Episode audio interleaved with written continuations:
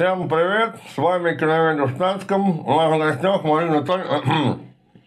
Извините, это я пытаюсь очень приближенно воспроизвести сценическую речь одного свежего фильма в исполнении подавляющего большинства занятых там, с позволения сказать, актеров. Словом, всем привет, с вами Киноведы в штатском, у нас в студии, как это теперь традиционно принято, прекрасная Марина Таничева. Марина, привет. Здравствуйте. Обсудим сегодня высокохудожественный, свежий блокбастер и даже шедевр Алексея Германа Джуниора «Воздух». Да, мы совершенно э, недавно познакомились э, с этой замечательной картиной, и сегодня мы э, имеем нечто сказать по поводу всего произведения. Как обычно, Марина нам расскажет какие-то моменты, которые она подчеркнула и подчеркнула со стороны кино искусства, а я про логическо-философские связи и немножко про матчасти. Речь-то про военных летчиц истребителей времен Второй мировой войны. Там есть о чем поговорить, помимо кино. Ну и кино, конечно, тоже, но не разочаровало. Вообще про э, воздух в последнее время очень много снимают. Потому что у нас крылья над Берлином уже был Девитаев и еще что-то. И вот теперь у нас воздух. Да, за последние годы да, наверное, и не за последние. Э, это какая-то традиционная история. Э, в России очень любят фильмы про войну. Про войну прошлую, будущую, возможную, текущую. Ну. Про текущую, слава богу, у нас пока почти ничего и нету, чуть-чуть совсем. А вот про прошлую войну, да, конечно, снимают очень много, потому что это одно из немногого того, что хоть как-то вообще продается, как бы цинично это ни звучало. Ну, кино у нас при капитализме это такой же точно товар, и его нужно реализовывать. А вот кино про войну реализовывать гораздо легче. Да, это так. Тема актуальна будет всегда. Тем более э, в этот фильм кино это же средство в том числе и пропаганды какой-то. В обязательном порядке. Да, не какой-то, а вполне себе конкретный. А, туда же можно кучу всяческих смыслов поселить. Так точно. Ну, а, что уж там говорить, какое там кино, фотография, застывший момент времени, тоже имеет внутри себя какую-то идеологию. Не бывает произведения без идеологии, даже если ты вот поклянешься, что нет, не будет там никакой идеологии, она там будет все равно в любом случае. Поэтому Алексей Герман э, своим двух с половиной часовым высказыванием очень подробно и, я бы сказал, рельефно высказался по поводу того, что он и сценарист думали, когда создавали данное полотно. Но к делу. Наверное, нужно в двух словах о чем? Буквально вот тремя штрихами. Речь про некую условную авиационную часть, во многом укомплектованную девицами, которые пилотируют истребители. Соответственно, показан их нелегкий боевой путь от 1942 года под Ленинградом через Сталинград, Смоленск и опять Ленинград уже 1944 года. Ну и там внутри всякие коллизии происходят, взаимоотношения внутри коллектива, взаимоотношения с командованием, с коллегами-мужчинами, самыми разными. Ну и, конечно, многочисленные бои в воздухе и не только. Вот. Главная героиня юная девушка в исполнении внучки замечательной актрисы Валентины Талызиной, Анастасия Талызина, ну и, конечно же, Серега Безруков в роли сурового комполка. В роли Безрукова. Да, Безруков обязательно в роли Безрукова. Там, правда, с ним что-то сделали. Но об этом мы скажем, когда будем конкретные моменты фильма разбирать. Сделали не в лучшую сторону. Я даже как-то был озадачен. Зачем? Безруков может не так. Лучше. Что вы сделали с Безруковым? Серега, если тебя взяли в плен, моргни, моргни три раза. Будем тебя вручать. Итак, э, ну, наверное, стоит обговорить э, немножечко э, в общих чертах про сам жанр военная драма, как заявлено. Но когда я смотрела этот фильм через призму этого жанра у меня появились некоторые вопросы и разногласия, потому что э, военная драма э, подразумевает под собой определенные правила. Ну, то есть там есть драматургия, это же драма. И с драматургией здесь все не очень в порядке. Мы будем поэтапно э, все эти кусочки, моменты, сюжетные линейки разбирать.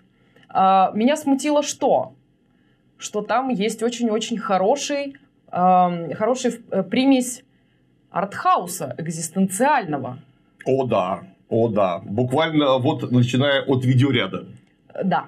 А, вот, и я думаю, что это будет э, сейчас обязательно нужно подсветить и рассказать, почему Подсветим. Такая Подсветим. мысль пришла мне в голову. Вообще, сначала я хотел бы похвалить кино.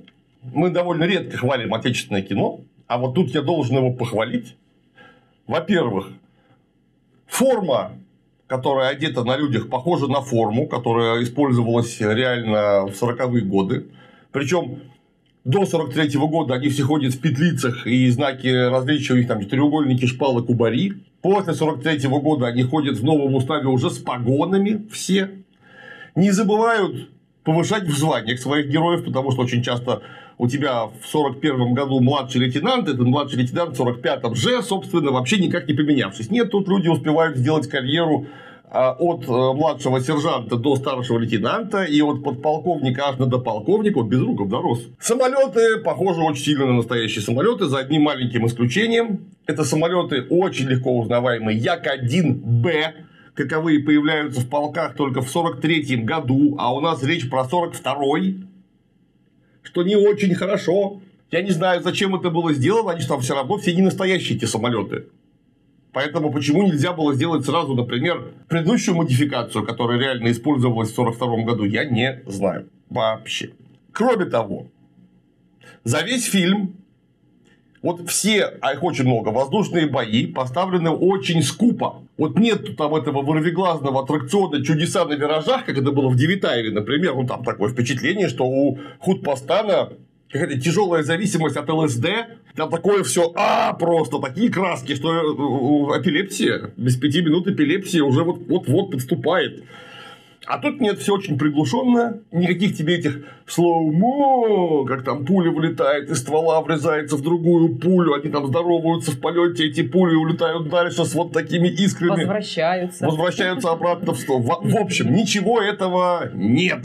Веришь, откровенно веришь, потому что ну, давно я не видел вот такого нормального, я бы сказал, спокойного повествования, внутри которого ни черта красивого нет, ну, потому что там ни черта красивого-то, в общем-то, и быть не могло. Самолеты с той стороны БФ-109 Фридрих, если я не ошибаюсь, там модификация, похожи на реальные мессершмитты. В общем, как-то оно работает.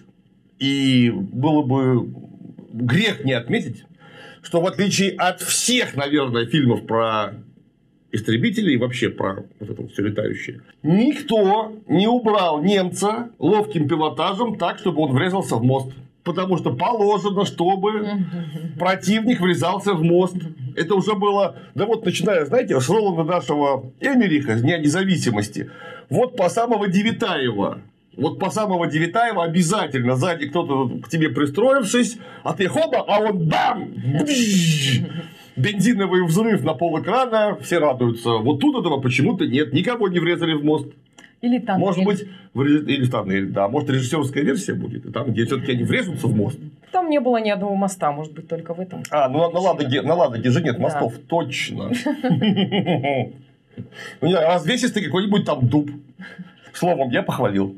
А, да, я, конечно, тоже похвалю, но чуть позже. Э, мне показалось, что сцен воздушных боев было чрезмерно много. И э, когда мне так показалось, что мне показалось, я решила проверить. И прочитала ряд э, комментариев людей, которые публикуют какие-то свои собственные отзывы, мнения.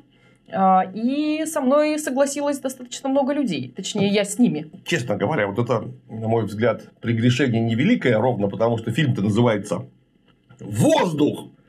И было бы странно, если бы там была, например, много воды. Не, воды там очень много, но не, не этой оживого, а такой повествовательной воды. Для тех, кто привык использовать голову по прямому назначению, ну, то есть умеет связано логически мыслить, есть масса возможностей изменить свою жизнь к лучшему. Например, стать профессионалом в IT-сфере. Именно такой шанс дает курс Python-разработчик от Skillbox, который подойдет даже тем, кто только начинает осваиваться в IT. Там с нуля предстоит вникнуть в основы программирования и веб-разработки, чтобы в результате создать собственного телеграм-бота, социальную сеть по типу Твиттера, а также свой маркетплейс. Нормальному спецу по питону все это должно быть вполне под силу. Всех студентов ожидает масса практики плюс реальная стажировка под руководством тимлида. 7 месяцев усердного труда должно хватить чтобы по итогу устроиться на должность Python разработчика начального уровня. К слову, даже джуниорам в среднем платят порядка 100 тысяч рублей, тем более что трудоустройство Skillbox гарантирует. В противном случае обещают просто вернуть деньги. Ну а с промокодом CLEAN2 всем и каждому обеспечена скидка 55% на этот курс. Подробности по ссылке под роликом. Ну, или можешь отсканировать QR-код на экране. Много боев в воздухе, окей, хорошо. Если они не бесят, а они в основном не бесят, то и ладно, кому-то нравится, кому-то нет, но в конце концов это же дело творцов, что там они творят. Я соглашусь, а, но треть фильма а, зритель вынужден смотреть на крупный, крупный план разных летчиц или летчиков, план с крыла самолета, куда была прикреплена камера, и большой крупный план, где они эти свои рисуют петли, штопоры, выходы, вот это вот во все, и бочки выучил слово. а, вот. И становится немножечко скучно, потому что э, каждый раз э, в какой-то вот этой эм, сцене э, кого-нибудь убивают, это обязательно. Убивают и немцев, и своих. И это несколько раз за целый фильм повторяется. Однообразненько. Вот. Я именно об этом говорю. Я не говорю о том, что сцены эти эм, плохо сняты или что-то. Это, это сложная работа, сложная операторская работа и режиссерская, и для художников, постановщиков. Они приглашали э, на съемки специалистов, специальных летчиков обученных, которые прикрепляли камеру. Их. Да, камеру и э, делали все эти трюки самолетные, эти все петли, погони, перевороты. Они катались на Як-52. Угу. Потом эти Як-52, когда кадр идет с земли, ну или так со стороны, обрисовывали так, чтобы казалось, что это не Як-52, а, например, Як-1Б.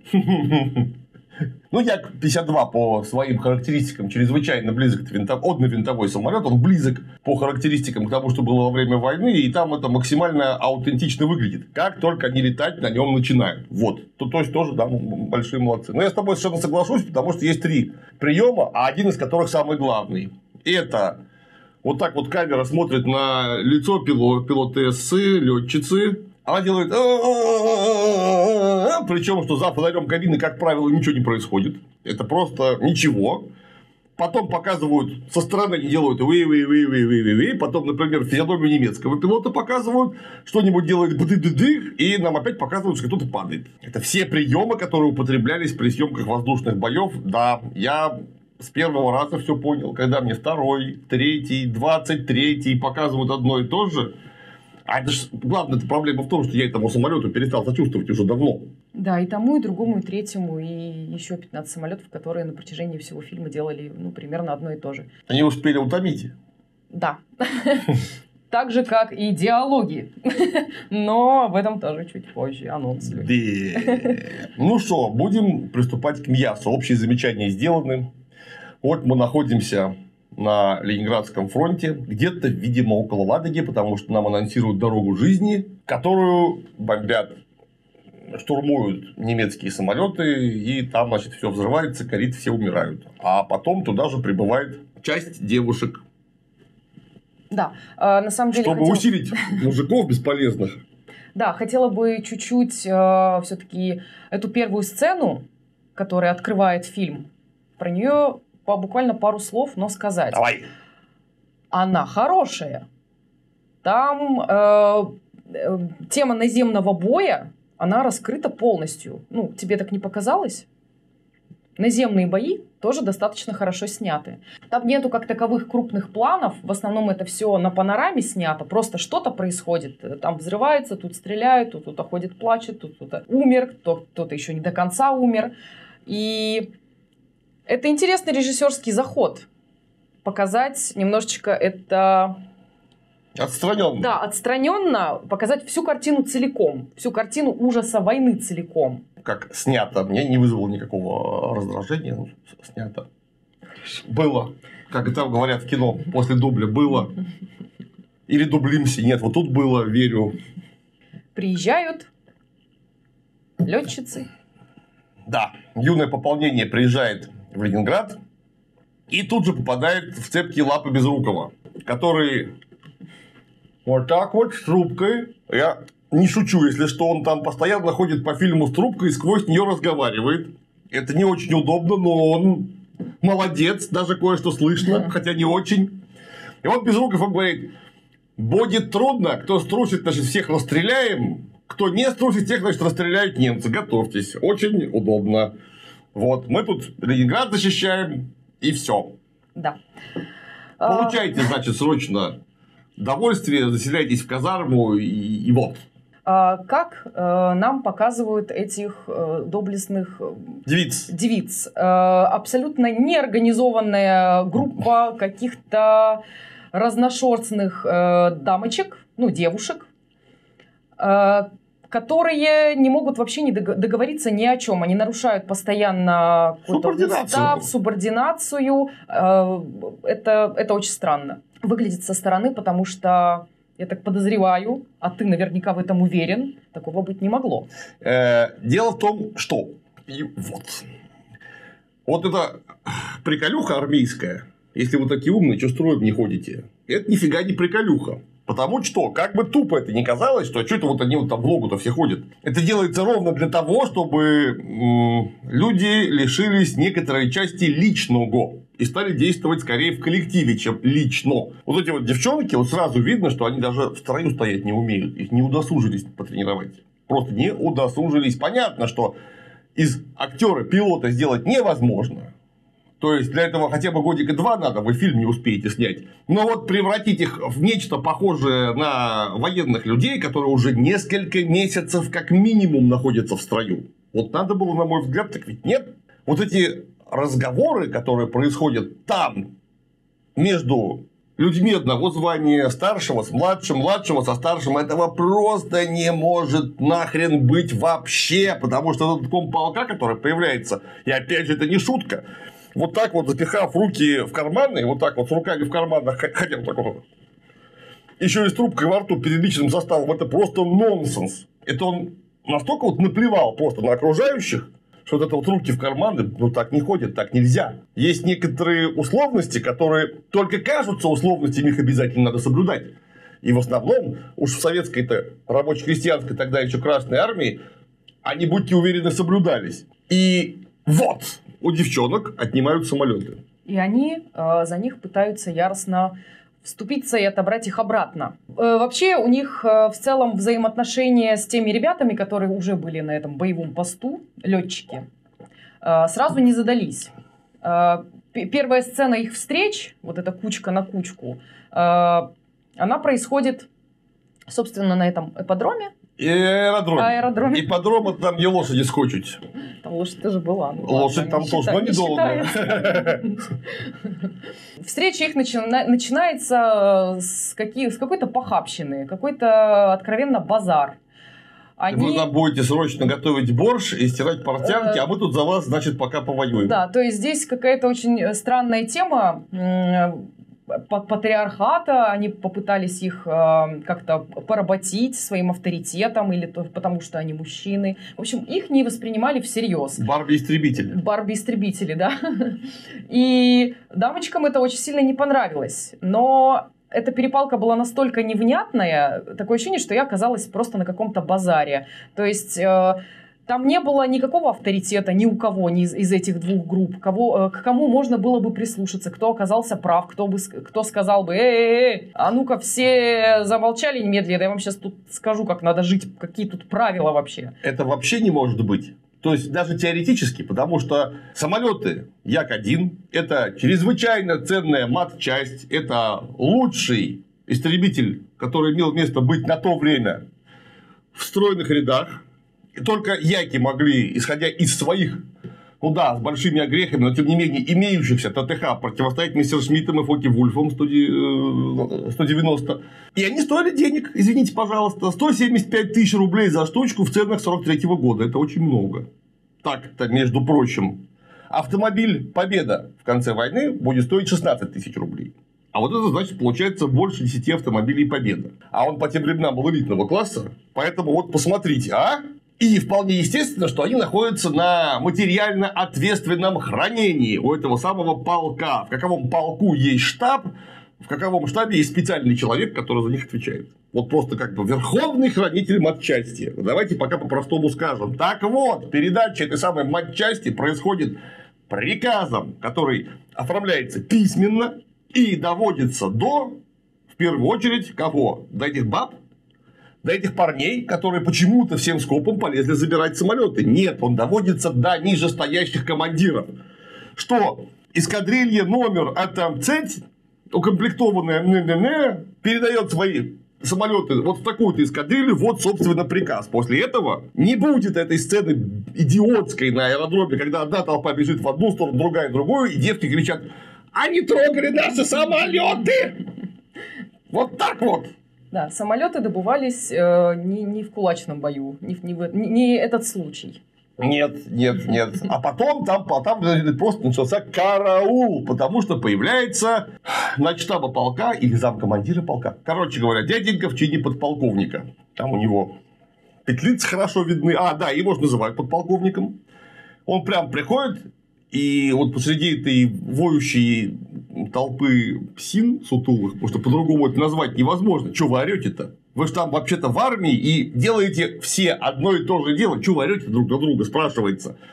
Никто никому пока ничего плохого даже не сделал. Так вот он приходит туда и говорит, вольно. Что?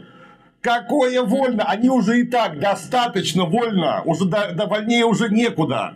Нет, вольно. Сначала смирно нужно было заорать, чтобы вся эта сволочь просто охланула и пришла в ум. А уж потом после смирно вольно. Ну, команду Смирно там, по-моему, никто да. и не знавал за все Нет, это потом, время. потом скажут, так, Смирно, когда без рук придет. Ну, неважно. И тут появляется ком эскадрильи девушек, тоже девушка в чине майора. А, героиню зовут, по-моему, Брита. Неважно, как ее зовут. Самое главное, что она вот она пришла, и при всех командиру штаба говорит, Вася, ты чё? Ва... Вася! И вот так прямо за руку его при всех кот тащит, начинает ему выговаривать. Кто приказ отдал, полков? Кто приказ отдал? Я рапортом. У! У, сука! И это, на это все смотрят, на это все смотрят подчиненные. Ну вот это за пределами вообще, дорогие сценаристы как звали девушку-сценариста? Елена Васильева, Алексеева. Э, да, Киселева. Елена Киселева, Киселева, почти Васильева. Елена Киселева. Тетя Лена, вы взяли бы книжку какую почитали, что ли, или если лень, можно было просто к военным людям обратиться. Вот этого просто не может быть. Вообще. Потому что при личном составе никакие вот эти вот это, что делаешь, невозможны. Если уж вы дослужились кто до майора, кто до подполковника, уж эти вещи просто у вас изо рта не смогут вылететь. Потому что обращение майорши к начтаба, извините, подполковнику, который ее чином старше и должность более старшую имеет, вот это «Эй, Вася» – это нарушение субординации, это рапорт. Это выговор, это ну просто не потому, что она хамло трамвайное, она ведет себя именно так. Она подрывает авторитет командования перед лицом личного состава. Этого делать невозможно. И уж, наверное, кстати, она же там не заявлена как трамвайное хамло. То есть, она же вроде как приличная дама. Уж, наверное, у нее бы хватило в мозгах какого-то масла, чтобы отойти в сторону. Ну, если уж так получилось, что у них документы оборот в полку вообще отсутствуют. Совсем. Потом пришел Безруков и выяснил, что он никакого приказа не отдавал. Это только что, значит, там придумал сам.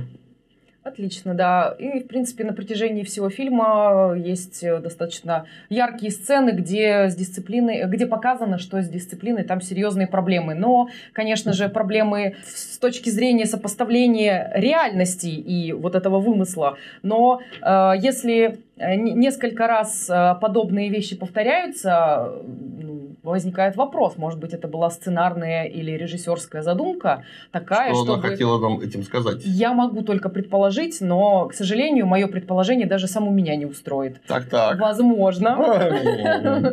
Возможно, режиссер и сценарист э, подумали, что таким образом они смогут показать жизнь вдохнуть немного жизни. Вот во всю эту ахинею. Да. А, с учетом того, что мы, да, с, с, учетом, на, с учетом? Суть, с учет эм, того, что это э, серо-коричневый, невнятный, э, драматический военный артхаус, то вполне себе может быть только подобным образом им это сделать и удалось, но попало мимо. Да, попало мимо, потому что при первом обращении Вася вы что, там бухаете, что ли? Я не знаю, все.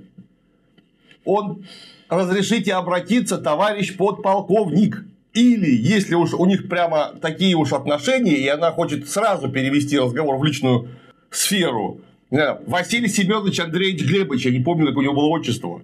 Так и никак по-другому. Вообще, иначе просто быть не может. Вася это когда они на стакане сидят, узким кругом ограниченных людей, вот тогда да. А при всех нельзя в строю это вообще. Это и вот подполковник мог бы сказать, что товарищ майор, давайте-ка сейчас без устава, а то пока мы расшаркиваемся, война закончится. И они переходят на имя отчество после этого. Только так. Блин, короче, я был фрапирован. И что там у нас дальше? О, дальше у нас очень много чего интересного. Потому что нам непрерывно экспонируют этих тетенек давай уже обратим внимание на диалоги, мне уже не терпится. А, давай, давай. Потому что как раз экспонирование происходит, это самый главный прием фильма вообще, через постоянные разговоры. Постоянные. Они все рассказывают. Постоянные разговоры ни о чем э, с такой замечательной техникой, как невнятная речь. Это что-то новенькое. Я помню, год назад или сколько уже, страшно ругался на фильм Данечки Козлова «Чернобыль», где Данечка Козловский Вместе с кем он там, с Ходченко, по-моему, даже играл вместе. Как к Данихе не относись, он все-таки довольно давно в кино, а Ходченкова вообще звезда. Вообще звезда. И вот звезда это говорит. А помнишь, как мы ходили в кино один стаканчик на двоих? Что? Ходили в кино один стаканчик на двоих. Между прочим, я еще и даже не понимаю, это точно она про стаканчики говорила, может, что-нибудь не расслышал. И так очень часто за этот фильм «Чернобыль» говорили. То есть, я не мог понять, что вообще говорят. Иногда совсем. Я прямо вот брал фразу, 15 раз ее прокручивал, не, не взять. Ухо человека такое не осиливает. Так вот, подобных фраз у Данечки Козловского, которые было трудно или невозможно разобрать, за весь фильм было процентов 10-12. А тут... Как фишка. 10-12 процентов можно разобрать. Все остальное это вот это вот. Товарищ полковник, а он его почему-то понимает и отвечает. Отлично вы там сюжет развернули. Я прямо аж весь, аж дрожу весь от того, с каким напором происходит событие, психологизм. Смотри, на чем мы сегодня разбираем? Он, хорошо. Все ясно. И это вообще не преувеличение, это пипец. Там, когда появился персонаж с собакой с белой подмышкой, и вдруг он начал открывать свой личный рот в голове, и оттуда начал говорить Здравствуйте, дорогие однополчане, я приехал к вам служить, и теперь буду у вас здесь служить, вот, между прочим, собака. Я аж подпрыгнул, думаю, это его специально нам высвечивают этим приемом замечательным, что это один актер, который говорит внятно, а, но нет, актер появился и исчез. Через раз, два, три, четыре сцены. И перестал говорить внятно. Да, о нем мы тоже поговорим. Он там э, забавную роль выполняет, конечно. Интересный режиссерский ход, что тут сказать. А, по поводу невнятной речи. Мне потребовалось внимание, два раза посмотреть этот фильм. Ужас. Чтобы. Мне нужно молоко за вредность давать.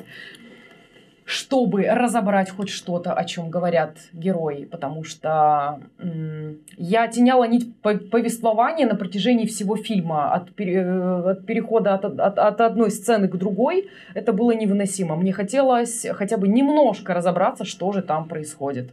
Кроме визуального ряда, диалоги там занимают не последнее место, мягко говоря. Но к диалогам у меня отдельный вопрос. Потому что, ну, например, если режиссерской задумкой а, м, было максимально приблизить картинку к реальной жизни, ну, например, мы подобные картины могли видеть э, в записях, э, ну, конкретно в записях э, видео э, в момент войны. Ну, они же есть Полно. полно, да. То есть э, плюс-минус, окей, легкий такой Флёр. налет, флер этого всего присутствует, хорошо. Но это настолько перекручено, что здесь не то, чтобы уход от реальности, нашей реальности, э, реальности того времени и вообще любой абсолютно, даже нарушение каких-то правил элементарных, э, драматических, ки- кинематографических в целом. Э, Это смотреть невыносимо, потому что мозг не понимает, как эту информацию считывать. Потому что все эти э, ответы на вопросы, они кроются, мне кажется, только где-то на дне режиссерской задумки. Я не знаю, как это еще назвать. Не-не, все понятно. Э, В реализм. Это германовская такая фирменная потомственная фишка. Так, давайте, во-первых, все измажем грязью. Грязи там очень много, и, в общем-то, в этом не было ничего преступного, потому что это про войну кино. Но, когда грязь превращается в некую самоценность, точно так же, как и невнятная речь, то это уже конкретно вопрос, а что вы хотели этим сказать, потому что мне Безруков, как актер, лично мне это мое мнение, не нравится. Но я точно знаю, что он умеет говорить внятно. Если вы о том, что актеры нам показывают настоящих людей, 99% из которых никогда не получали уроков речи, и они просто как-то говорят. И вот вы так к жизни приблизились. Нет, вы так к жизни не приблизились, потому что мы, как зрители, не хотим ваш бубнеж слышать, мы хотим понять, о чем вы там вообще.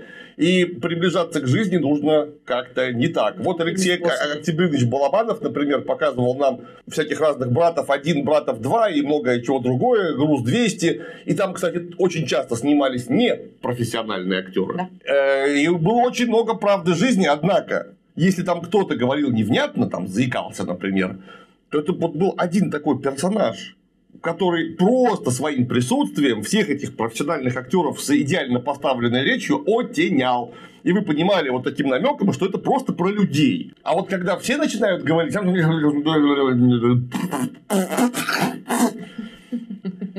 Мне мама бы сказала что-нибудь вроде «вынь кашу изо рта, а потом говори». Потому что люди отличаются от других наших соседей по планете, потому что они умеют коммуницировать. Вот не так. Когда кажется, что все, приехали и дальше терпеть происходящее на экране решительно невозможно, надо выдохнуть и отвлечься на мысли о чем-то приятном. А что может быть приятнее кусочка хорошо приготовленного мяса? Правильно, только огромный шмат основательно закопченного мяса, например, такого, как готовят мастера гриля из Wild Smokers. Добрый день. Добрый, добрый. Оно у вас сгорело? Нет, оно не сгорело. Это говяжья грудинка. Приготовленная в смокере, между прочим. Это была мышца у быка, на которой держится 60% веса коровы. Ее можно приготовить вкусно только одним способом. Медленно нагреть и долго-долго держать в тепле. В течение 16 часов прогревается кусок. Коллаген, содержащийся в мясе, распадается, превращается в желатин. Получается такая прекрасная вещь, как брискет. Извольте. Голодный обморок не грозит, теперь можно умереть от обжорства. Кстати, помимо отличного мяса, Wild Smokers делают и отличные бургеры, в том числе фирменный Рик бургер, названный так в честь компании Рик, которая занимается контейнерными перевозками, а также продает и издает контейнеры в аренду. Кстати, из таких контейнеров можно смастерить уютную, например, бургерную, прямо как Wild Smokers в Энколово, где готовят невероятно вкусное мясо. Так что если тебе буквально как воздуха не хватает добротного мяса или сочного бургера с фирменным персиковым соусом, не сиди сложа руки и решительно переходи по ссылке в описании. Ну а если тебе вдруг потребуется отличный контейнер для самых разных целей, то ссылку на них тоже найдешь под роликом. Жми! Да, это абсолютно верно. А, но с дикцией вопросики, конечно, есть. Ладно, опять же, все, все будем сейчас спихивать на режиссерскую задумку. Хоть как-то, чтобы это обрело смысл. А я думаю, что это так и было. Ну, конечно. Потому да. что не может Команда быть, чтобы все подряд, вот вообще сто процентов, кроме одного человека с собакой, он. Да, здравствуйте, дорогие коллеги. Э, Сегодня мы все говорим невнятно. Кстати, фильм снимали три года. Мне кажется, они потом все к дефектологу ходили три года э, подобным образом разговаривать все-таки, мне кажется, Тяжеловато. да, след. Мало того, что они говорят невнятно, они говорят бессвязно в плане логики. То есть э, я привыкла разговаривать с людьми, задавать им какой-то конкретный вопрос и получать вполне себе конкретный ответ. Там вы этого не найдете вообще, Э, потому что эм, опять же, сейчас возвращаясь к экзистенциальному артхаусу, да, там такие диалоги, э, там, в принципе, все фильмы выстроены только на таких э, диалогах э, где можно, например, не знаю, там поговорить, там, здравствуйте, э, и- собирает- Красивое собира- собирается дождь, да, рожка лосится, и, в общем, это какой-то набор Нет у меня невнятных да, и все, и все друг друга поняли и куда-то пошли. Вот. То зачем здесь этот прием нужен, мне непонятно. Как это приближает меня к э, героям? Э, Каким образом это меня как зрителя вовлекает в эту историю? Мне непонятно. Я здесь третий лишний. Они о чем-то говорят. Почему-то, почему мне непонятно, они друг друга прекрасно понимают. И, Никто не удивляется. да, да. Что за дичь происходит, никто не воскликнул, кроме меня, как зрителя, ну и, наверное, множество других. Да, но посредством этих диалогов, а также некоторого количества монологов, это самое вот кинематографичное, что может быть, проэкспонировать героев тем, что они сами про себя расскажут. Это лучше всего. Не хватало бы, чтобы титры, титры еще пустили. Как, э, С в, разборчивой речью. э, И сурдоперевод, может быть. как, например, в «Острове сокровищ» или в «17 мгновениях весны». Там тунг, без руков, говорить невнятно, подполковник, характер скверный, не женат. Во! Это было бы еще смешнее. Но тут нет, там все рассказали. И как вы думаете, вот фильм снимался в, ну, в основном там съемочный период, постпродакшн и так далее. Это 2023 год. Сценарий, насколько я понимаю, был готов к 2020 году, что, в общем, тоже совсем недавно. И как вы думаете, кто там главный герой? Женщина. Кто? Это дочь заживо репрессированных родителей, которую немедленно после репрессирования родителей при помощи какого-то педагога в детском доме изнасиловали. Вот это я понимаю вот сразу. Ну, понятно, что все вообще в Советском Союзе были расстреляны, а потом изнасилованы. И наоборот. И еще раз потом вот так вот. Папа летчицы, великолепный гениальный мегапилот, который написал в Москву, что такой-то мотор не доведен до ума. За что его немедленно расстреляли. Маму расстреляли за компанию, а Серегу Безрукова, который близкий друг изменника и предателя Родины, не расстреляли по недосмотру. Вот. И опять же нам об этом рассказывают в кино. Они вот смотрели, как, например, церкви рушат, и страдали. Потому что Советский Союз еще был занят маниакально тем, что рушил церкви. Я человек простой. Вижу советский. церковь, Вижу церковь. рушу. Тут же. Вот. При этом самолеты говно, потому что про них постоянно говорят, что самолет говно. Потому что это говно плюется маслом, не летает, хотя вроде как летает. И, в общем, создает проблем больше, чем немцы, этот як сраный, вы понимаете? Да, кстати, очень удивительно, что за весь фильм ни разу не прозвучала хоть какая-то военная терминология. Что это за самолет-то? Ну, Самолет. Какой я вижу, что это Як-1Б. Он отличается очень легко от всех прочих Яков предыдущих модификаций заниженным горгротом и повыше... завышенным колпаком, который накрывает кабину пилота. То есть э, раньше было как? Наплыв от хвоста уходил ну, почти в затылок к этому самому фонарю, и ты угу. смотрел только вперед и в бока, вот так вот. Угу. Это было не очень здорово, ровно потому, что обзорность плохая, да, обзор. а истребителю надо во все стороны смотреть. Угу. И поэтому Гаргрот понизили, ну то есть эти обтекатели все понизили и сделали вот такой кругленький овальный Короче говоря, Полусфер. во все стороны смотрящий Абсолютно. фонарь кабины. Это сразу видно. У него был более мощный мотор М105ПФ вместо обычного М105 П, что значит пушечный, потому что у него в вал вот так вставлялась 20-миллиметровая пушка, и он мог прям по курсу стрелять из этой пушки. А ПФ значит форсированный, пушечный форсированный, который на высоте там 700-800 метров развивал на 200 лошадиных сил больше, чем предыдущая модификация. 1050 лошадиных сил и 1250 лошадиных сил. То есть он прям дал ух, матерую тягу. Там вместо, Мощные. Э, вместо шкасов, пулеметов стали ставить УБ, универсальный пулемет Березина 50-го калибра 12,7 мм. Словом, усилили его. Я же смотрю про летчиков, про профессионалов э, э, кино. Они говорят, машина говно. Мы ждем новые моторы. Какие новые моторы? Ну вы дайте мне понять, потому что этот мотор плохой и самолет плохой. Окей. Як-1 в самом деле был очень хорошим, но далеко не самым лучшим вообще самолетом. Он свою работу выполнил, но было бы хорошо, если бы он был бы получше. Об этом все говорили. И да, мотор М105 был проблемный, потому что да, он, например, плевался маслом. Что с ним не делали, и вот так до конца войны, в общем, именно эту модификацию заставить нормально работать не смогли. Угу. То есть он так, как хотели, так и не заработал в итоге у него все время были какие-то проблемы. Ну хорошо, хорошо, вам не нравится, я все понял. Это довольно часто говорят, что нам не нравится. Ну сделайте что-нибудь, чтобы я понял, почему вам это не нравится. Вот чтобы тетенька летела в аэроплане, а он не летит. Понимаешь, вот немецкий аэроплан вот так вот летает, а як вообще нифига не летает. Из него вот так вот раскаленное масло тебе, значит, на морду плещется. И тебе от этого как-то плохо.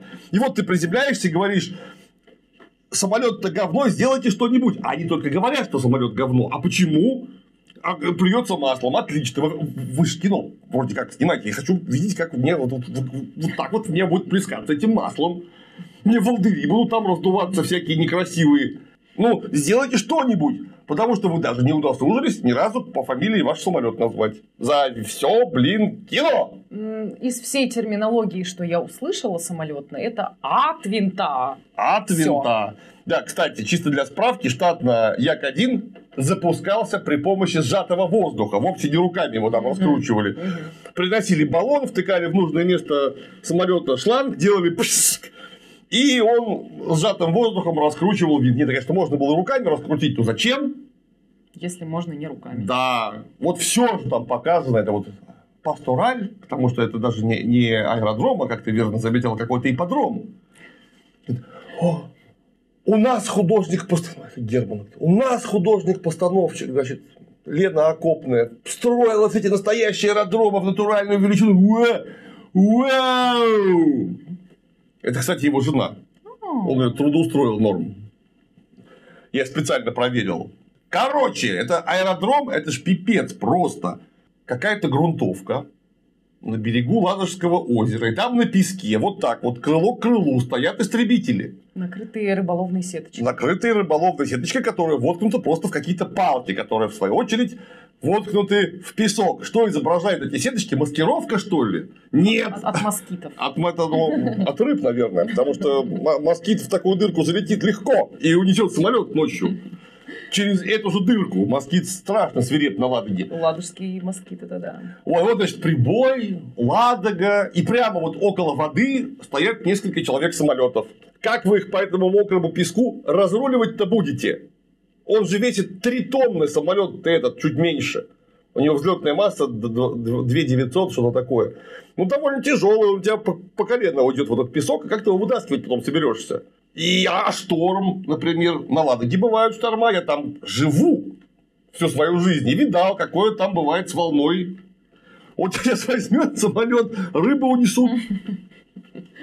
Нет, оно тут стоит, это сеточка колышется.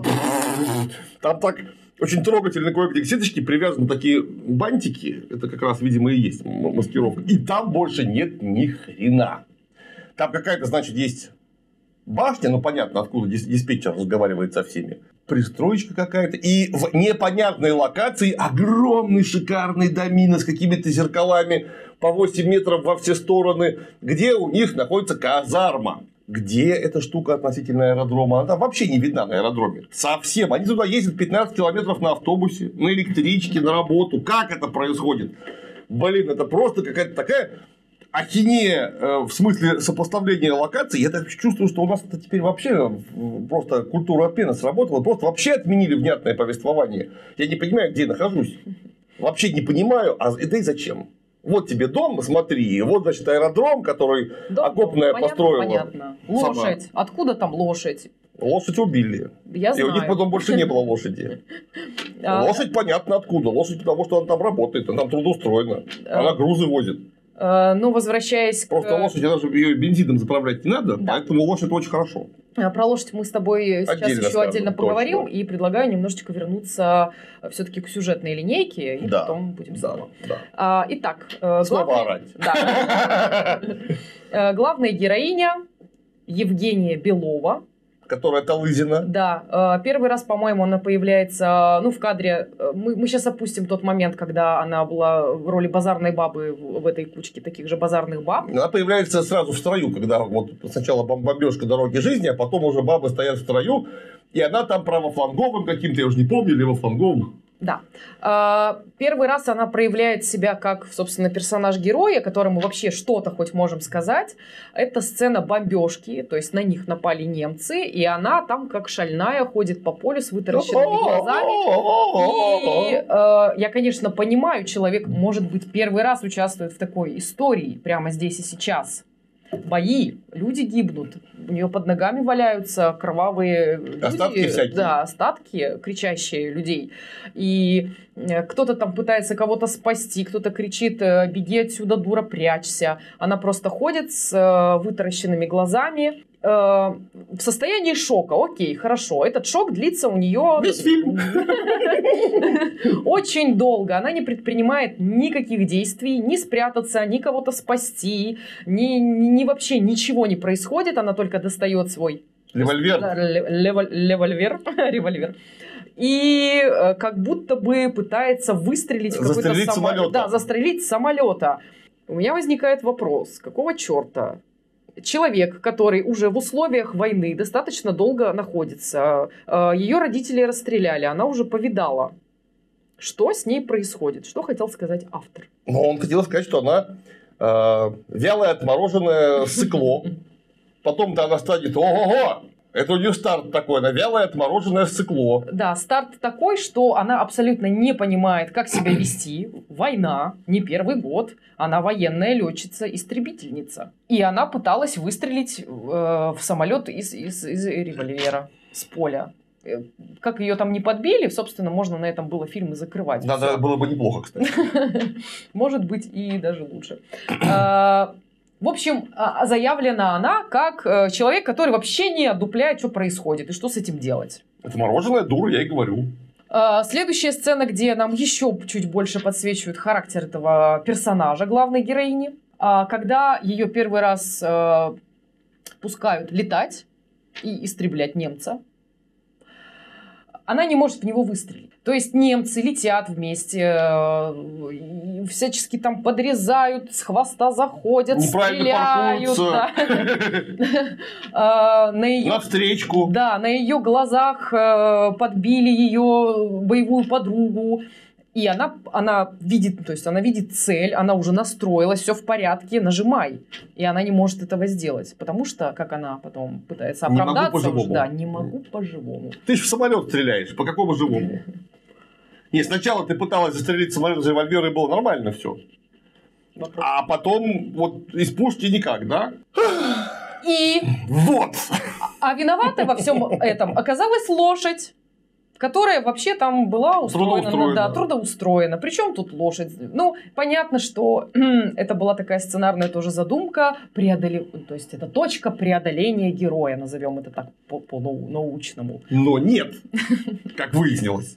Это такая была точка-точка, которая, в общем, такая была не очень обязательная точка, но тем не менее лошадь застрелили, потому что пришел Безруков и говорит, а ну стреляй в лошадь. Или под трибунал пойдешь. Да. И она и застрелила лошадь. Повторяюсь, лошадь там же не просто так, лошадь там работает. Вот они убили лошадь, она что же на материальную ответственность, на хранение, между прочим. Кто за это отвечать будет? Нахрен вы это вообще сделали? А самое главное, как эта дура попала вообще в истребители, потому что, как это странно не покажется, вот невозможно взять в истребители просто вот человека, вот сказать там Вася или там, как ее, Настя, о, отлично, какая разница в общем, Настя, Вася, иди сюда, седай его, значит, сюда, лети туда, и можешь кого-нибудь даже застрелить. Разрешаю. Нет, так это не работает, потому что истребитель это еще и очень тщательная психологическая проверка. То есть, тобой работает прямо на входе психолог, который скажет, что ее нельзя сажать в самолет. Ее даже в пассажирский самолет сажать нельзя. Она с него сбежать попытается. А уж тем более... рубашки. Да, уж тем более встребитель. То есть, туда попадает вообще-то отборный материал. Очень сильно. Если тебя уж допустили до истребителя, это значит, что ну хотя бы минимально, но с тобой поработали. В момент экспонирования героинь, героин, героини, они друг у друга всякое спрашивают. Ты откуда? Я с Москвы. А ты откуда? Я с Грузии. Ну и так далее. А вас вообще готовили? Говорит, нет, мы две недели песни в эшелоне пели. А!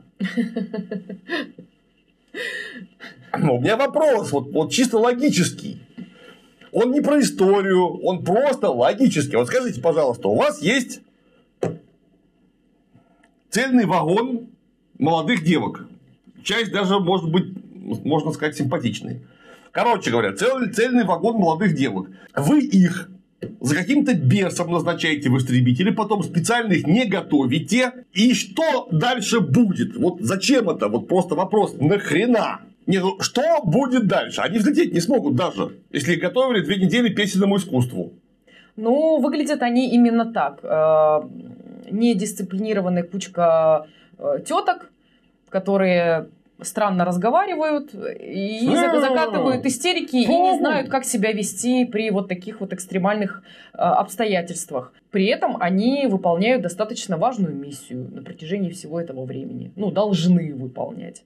Но выглядит это все так, как будто, ну, мягко говоря, они не то чтобы не справятся, вообще их не стоило.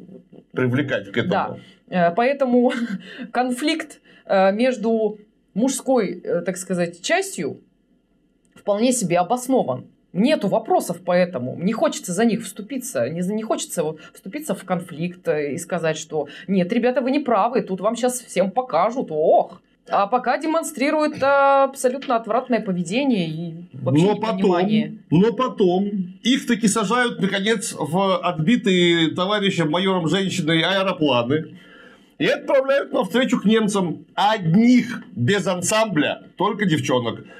И они с первого раза валят три Мессершмитта. Из, То- из рукава козыри. А, То есть, они вот только что на земле, вот они прямо рассказывали сами, как это принято в этом кино, что они лошье, Б, а, лошье, Б, истеричное, вообще никак не приученное ни к чему, и вот они сели три прям в одном бою, три Мессершмитта завалили. Да, охренеть легче, да? потому что это результативность профессионального обученного авиаполка с э, хорошо укомплектованным личным составом, с опытным, злым и уже побывавшим во всяком разном. Вот три Мессершмитта за один бой, ну поди завали его, блин, это же как бы там же... И же там же рассказывают про немцев. Говорит, немцы, они же провоевали значит, всю Испанию, всю Францию, там на Англию, значит, налетали, у них там По- Польша, не Польша, у них опыт-то какой, о Тут есть один ас Ульрих, который просто убивает. А Какой, какой Ульрих, они откуда его знают-то? Они, может быть, еще фамилию его. Почему он Ульрих-то? Позывной, что это? Его, его там показывают с каменной мордой три, раза. Он там летает. Фу. Короче, взлетели, завалили. Вообще-то это обычно выглядело вообще не так. Потому что даже люди, про которых в кино вот в этом могли бы рассказать, что вообще-то мы так, на секундочку, уже умели летать, когда попали на переобучение в истребительную часть. И нас так на секундочку три месяца готовили, переучивая на истребители. И вот, вот эти люди, они, как правило, не переживали первого боевого вылета. То есть они взлетали и все. Ну, или не они, или как минимум их самолет. Они вынуждены были выпрыгивать с парашютом, потому что когда ты вот оказался вот в этом вот всем, там вопрос везения очень слабо стоит, потому что когда вы в пехотной цепи, и вас, скажем, 10 тысяч человек, там дивизия целая, Тебе может повести, мимо тебя все промахнется, даже если ты ничего не умеешь. Тебе может повести, и ты сам, наоборот, кого-нибудь не промахнешься, просто потому что вот вы все вместе бах делаете, и этот вот бах, он куда-то летит. А в небе вас, ну, например, 8 человек одновременно находится. И немцев 8. Тебя очень хорошо видно. И то, что ты лох, будет видно сразу, и тебя сразу завалят, просто чтобы ты не путался. А тут взяли, прилетели, там кого-то убили тоже у них, и сбили как минимум. Но они, они что-то вроде один к одному с немцами разменялись. А потом, оказавшись на земле, снова оказались какие-то набитые дуры. Да. Как это работает? А, хочу обратить внимание... А, да, извините, да, при, да. Том, при том, что Талызин-то еще и не стреляла. Угу. То есть, они меньшим числом немцев-то отколошматили. Да, потому, потому что Талызина боялась. Да, Ей еще не дали лошадь застрелить. Э, забавно на самом деле отметить, еще бы мне хотелось, в целом мотивацию этих э, дамочек, они э, периодически задают друг другу вопрос. А что, что ты здесь делаешь? Да, что ты здесь делаешь? Что ты здесь трешься? Да. И ответы, конечно... Впечатляющие бывают. О, не то слово. Есть там одна героиня, ее зовут Маша. По-моему, ее играет Лапшина или Тарасова. Я их не отличаю. Да. Э, в общем, героиня Маша, она на самом деле достаточно хорошо подсвечена. Она такая, ну, странненькая сама, сама по себе. При этом она актриса непрофессиональная. Э, но очень любопытная. За ней было, по крайней мере, хотя бы интересно наблюдать. Немножко.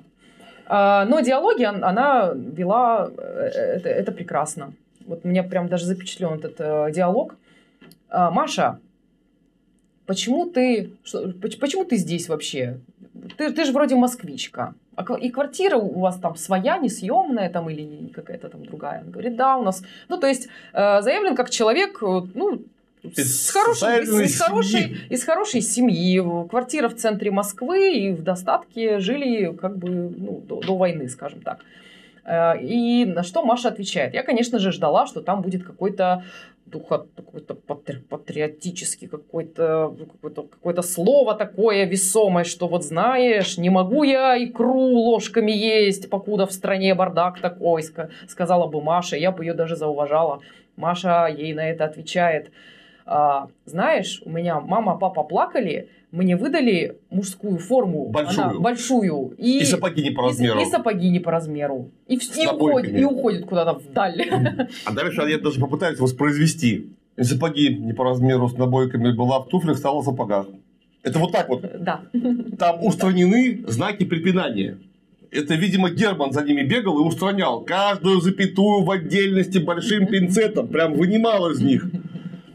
Не, ну, слава богу, непрофессиональную актрису не смогли заставить говорить невнятно, чтобы мы ничего не поняли. Потому что она просто говорит...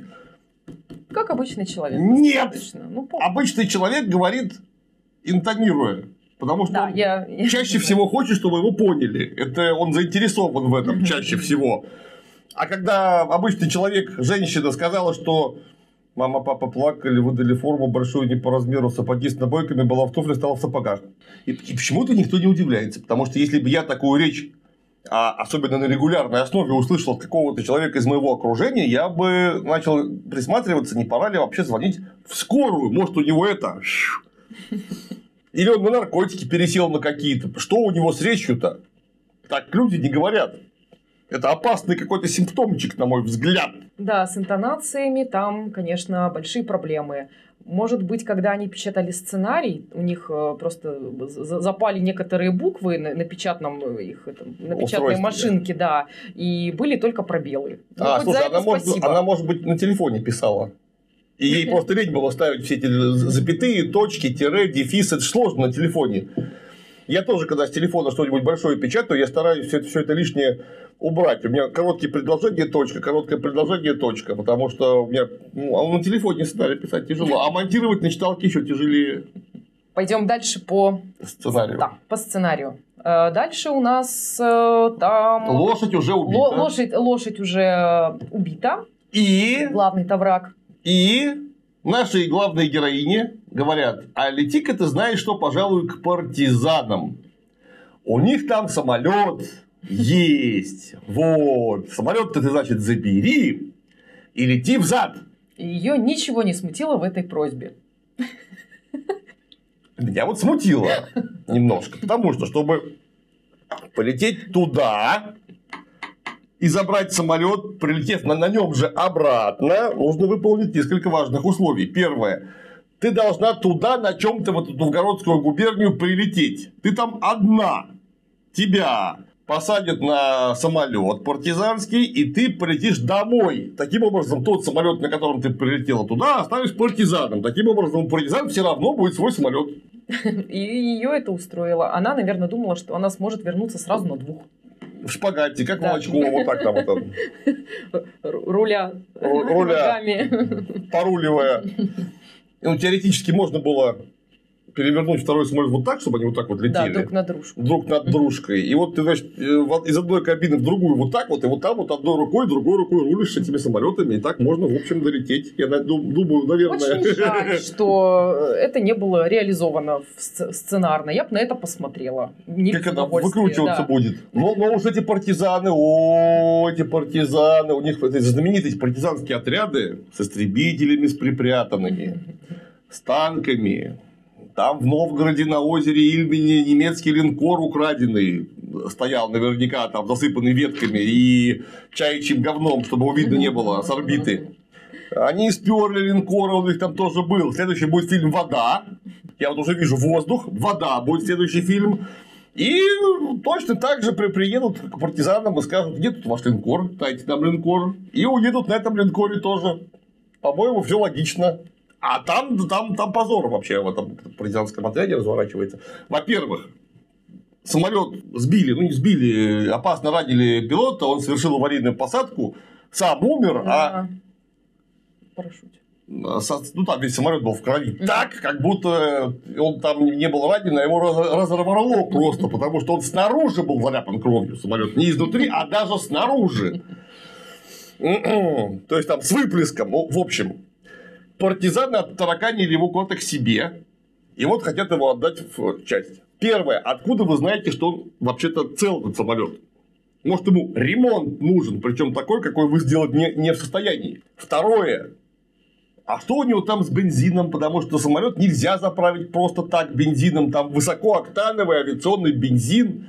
Каковой в машину не заливается, а кроме бензина там еще нужно охлаждение в рефрижератор со специальным антифризом, если это зима, там вроде как у нас ранняя весна, что у нас, как мы знаем, от зимы не отличается вообще, значит, нужно специальный антифриз. А у партизанов тоже явно нету. Масла нужно специальное. В общем, come on, come on, он, может быть, вообще не полетит никуда, этот самолет. Может быть, нужно было не пилотессу послать Талызину, а техника который выпрыгнул там на парашюте, поковырялся и сказал, самолет никуда не полетит, забирайте меня, все в порядке. Или наоборот. Мне кажется, от нее просто хотели избавиться. Очень, может быть, задолбала всех. И вот, она уже собирается все-таки лететь. И к ней прибегает тетя невменяемая с ребенком вот таким вот. И говорит, вот тебе, значит, ребенок, 5 месяцев, 4, сколько там, Спаси его, пожалуйста, отвези его в блокадный Ленинград. Это гениальная идея. Там точно все будет в порядке. Вот абсолютно.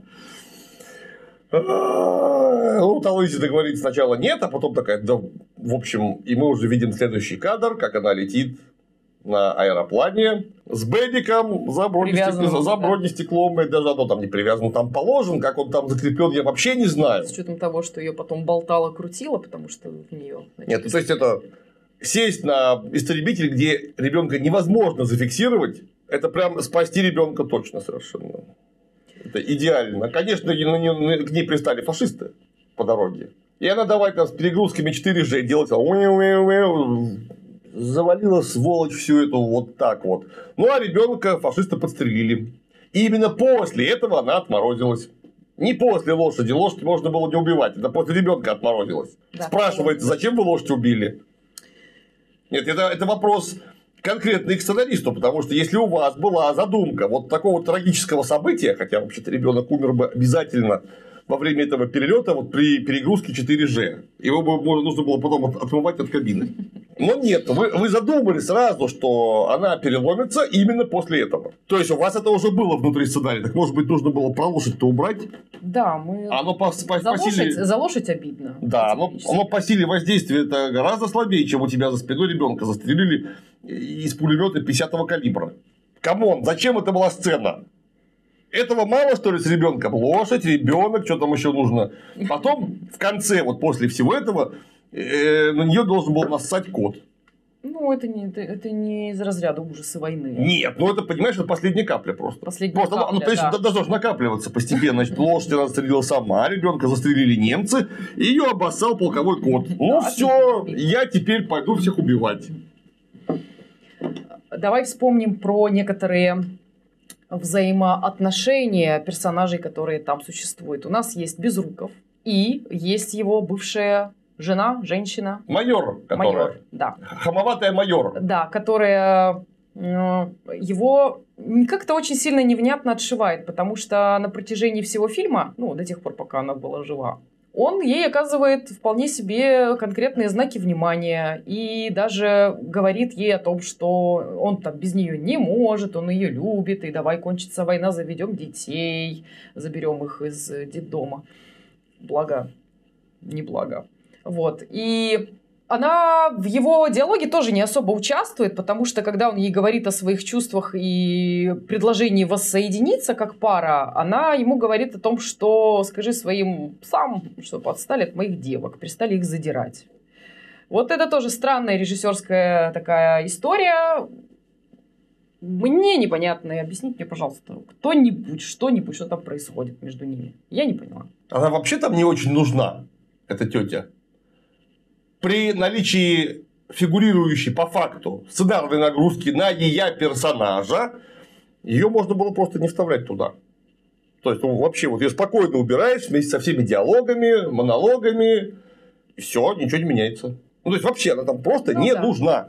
А знаешь, мне кажется, она была нужна для того, чтобы подсветить, может быть, как раз а, самого Безрукова как персонажа, что у него была какая-то предыстория. Но она такая вялая и невнятная, что, правда, непонятно зачем. Что она подсветила, мне тоже непонятно. Ну, э, в произведении все же герои друг на друга играют. Каждый исполняет какой-то свой кусочек роли, даже если это совсем там какой-то крошечный эпизод. Они все нужны для чего-то. Для чего нужна эта тетя? Я же говорю, что если ее вообще убрать совсем, в сюжете поменяется ничего. На ней ни психологической нагрузки, никакой. Она просто бесит весь фильм. Ходит и бесит. Потому что нарушает э, границы. Да, потому что она с Безруковым разговаривает вот так вот всегда. Вот так вот. Она, слушай, может быть, у нее еще с штаба что-то было, потому что она тоже с ним вот так вот разговаривает все время. На всех бычит Она же, непрерывно. она же невнятно говорит, поэтому приходится говорить ближе, в ухо прям. А, так там так все говорят Понимали. Все в порядке. В общем, обосновать присутствие этого персонажа нам не удалось. Она ничего не, не подсветила, но Безруков потом почему-то плакал, когда ее подбили. Все. Она никак себя не проявила, э, кроме того, что пыталась э, вступаться за своих м, девочек, за самолетчиц. И, и- но она ничего не решала, на ее все эти комментарии никто никак особо не реагировал, она не поменяла ход истории этой никаким образом абсолютно. Совершенно точно, но при этом у нее какая-то на- нагрузка по времени на нее дана. Зачем? В общем, очень странный персонаж. Наконец, человек с собакой. Человек с собакой тоже примерно. Он появляется, вдруг начинает говорить внятно, чем даже напугал чуть-чуть. Вот вообще-то. Все говорили невнятно, а он говорит внятно. Я подумал, что у него какое-то очень важное будет сценарное задание. Что нам его так высветили. Он пришел с белой собакой под, под мышкой, значит. Потом он еще один раз появился, оказывая знаки внимания одной из девушек. Да, у них там была какая-то взаимная история, но... А потом эту девушку сбили, и он, четвертый раз, когда появился, кинулся собакой в, дев- в девок И и, сказал, что все, и мне тут делать больше нечего, и попросил, чтобы меня перевели, и меня перевели адиос, мучачос, и ушел. А что это было? Зачем ему дали внятно говорить, чтобы он что? Это они жизнь пытаются так показать, каковая жизнь там у них вообще-то была. Там же люди все-таки жили. И у них вот любовные какие-то линии в том числе есть. Они там друг другу свистки рисуют в казарме. Вот я помню, был такой фильм тоже про летчиц в том числе. И про взаимоотношения полов на войне 1946 года. Великолепный совершенно небесный тихоход. Где Потому, потому что мы пилоты, небо наш, небо наш родимый дом. Первым делом, первым делом самолеты, ну а девушки, а девушки потом. Вот там же три молодых человека, которые поклялись до конца войны никаких этих шурмур сначала, потому что все, э, а потом уже эти вот все истории. И, конечно, как только они оказываются вот в, таком замечательном окружении, все пропало. Начались взаимоотношения. О, мы думали, вы ас, а вы, оказывается, удвас. Вот. И все, у них там, да, три-три заводятся будущие семейные пары. Ну, там же нет ни одного проходного вот этого даже солдата, у которого зубы-то болели. Ну, понятно, что это комедия про войну. Он там персонаж комический, но он там уже нужен, чтобы было смешно. И там смешно. Там, учитывая, что это да, 46-й год, да, фильм куда более театральный в смысле своей постановки, чем мы привыкли теперь. Ну, я его смотрел, мне кажется, раз 10. И я каждый раз его смотрю, и мне просто приятно смотреть, потому что там живые люди живут свою жизнь. И занимаются тяжелой, опасной, неприятной работой бомбить немцев. И все события логически обоснованы. Да, да. И вот, вот посмотрите, пожалуйста, Небесного тихохода, и вот сравните с этим. Небесный тихоход в два раза короче. Что там, час сорок что ли, продолжается, или час тридцать, я уже не помню. В общем, вот оно, про людей. А это, я даже не знаю, нахрена вы это придумали вообще? Чтобы что? Ведь он же просто появился и исчез в туман. То есть он стал больше не нужен, или денег на актера перестали давать, просто вот кончился Ему нужно бюджет. было передать собаку. Передать собаку. Все. Но Что он собака там потом сделала? параллельно он там быстренько крутанул невнятный какой-то роман. Расстроился Вот, и уехал. да, расстроился и уехал. Все. Ну, просто, просто нужно было передать собаку. За собаку, на самом деле, я переживал. Думаю, ну, лошадь вы уже убили. Собаку не теперь. троньте. Не Теперь смейте. давайте собаку еще застрелите, сволочи. А, да, непонятно. Непонятно совершенно. А что мне вот еще непонятно очень. Ленинград. Дорога жизни. Ничего не предвещало беды. Вообще. И мы уже в Сталинграде. Ну, Ленинград, Сталинград, я понимаю, что звучит похоже. Но между ними вообще-то несколько тысяч километров. И этот город на Неве, а этот на Волге. Но, вот, тем не менее, мы... и мы уже в Сталинграде. Частей ВВС РКК, которые так ротировали из-под Ленинграда в Сталинград, просто не было физически. Но окей. Вот без девок в Сталинграде невозможно совершенно. И вот они все уже в Сталинграде. Та лызина с парашютом выпала прямо на немца с ножом и зарезала его целиком всего, и мы уже понимаем, что это теперь вот только дайте просто ей возможность, просто не мешайте, что она всю вам войну победит одна. Ей понравилось. Да, все у нее уже получается. Немца прям упала на него и зарезала немца. И эй, давай, значит, воевать теперь в Сталинграде. Поменялось? Ничего. Они опять в каком-то говне копошатся. Пардон, мой французский. То есть, если бы там не было титра, я бы не понял, что локация новая. Вот ни с чего это вообще не происходит. Ни из чего. Да, интересно, с какой она там миссией была, честно. Я... Ну, их всех послали на усиление Сталинграда, А, потому усилить. что Ага. без них Сталинград бы пропал бы точно весь совсем. Да, тоже очень странный ход. Почему нельзя было просто показать? Мне кажется, вот если как раз вырезать эти сталинградские, вот эти вот все ленинградские истории, которые, ну, они же непонятны, нелогичны абсолютно. Почему они не могли остаться вот там вот у себя и делать свою работу? Зачем вот это вот, это вот все? Ну, я имею в виду в плане фильма. А еще фильма. один, еще один фильм про летчиков, правда? Других летчиков, торпедоносцев. Фильм так и называется Торпедоносцы. Там, кстати, говорят специалисты очень здорово накосячено по матчасти. Но мы сейчас об этом говорить не будем, мы будем говорить ровно о том, что это как раз история очень камерная. Там у вас глобальная. Глобальная локация одна. Вы там на севере воюете, на Северном театре. И никуда вы в Сталинград на своих торпедоносцах не, не летаете немцев торпедировать в степи. Вот танк едет, его же можно торпедировать, наверное. Если торпеду вот прямо сверху на него уродить, танк сломается. Но нет, почему-то они остаются у себя, и фильм-то какой прекрасный, вообще-то.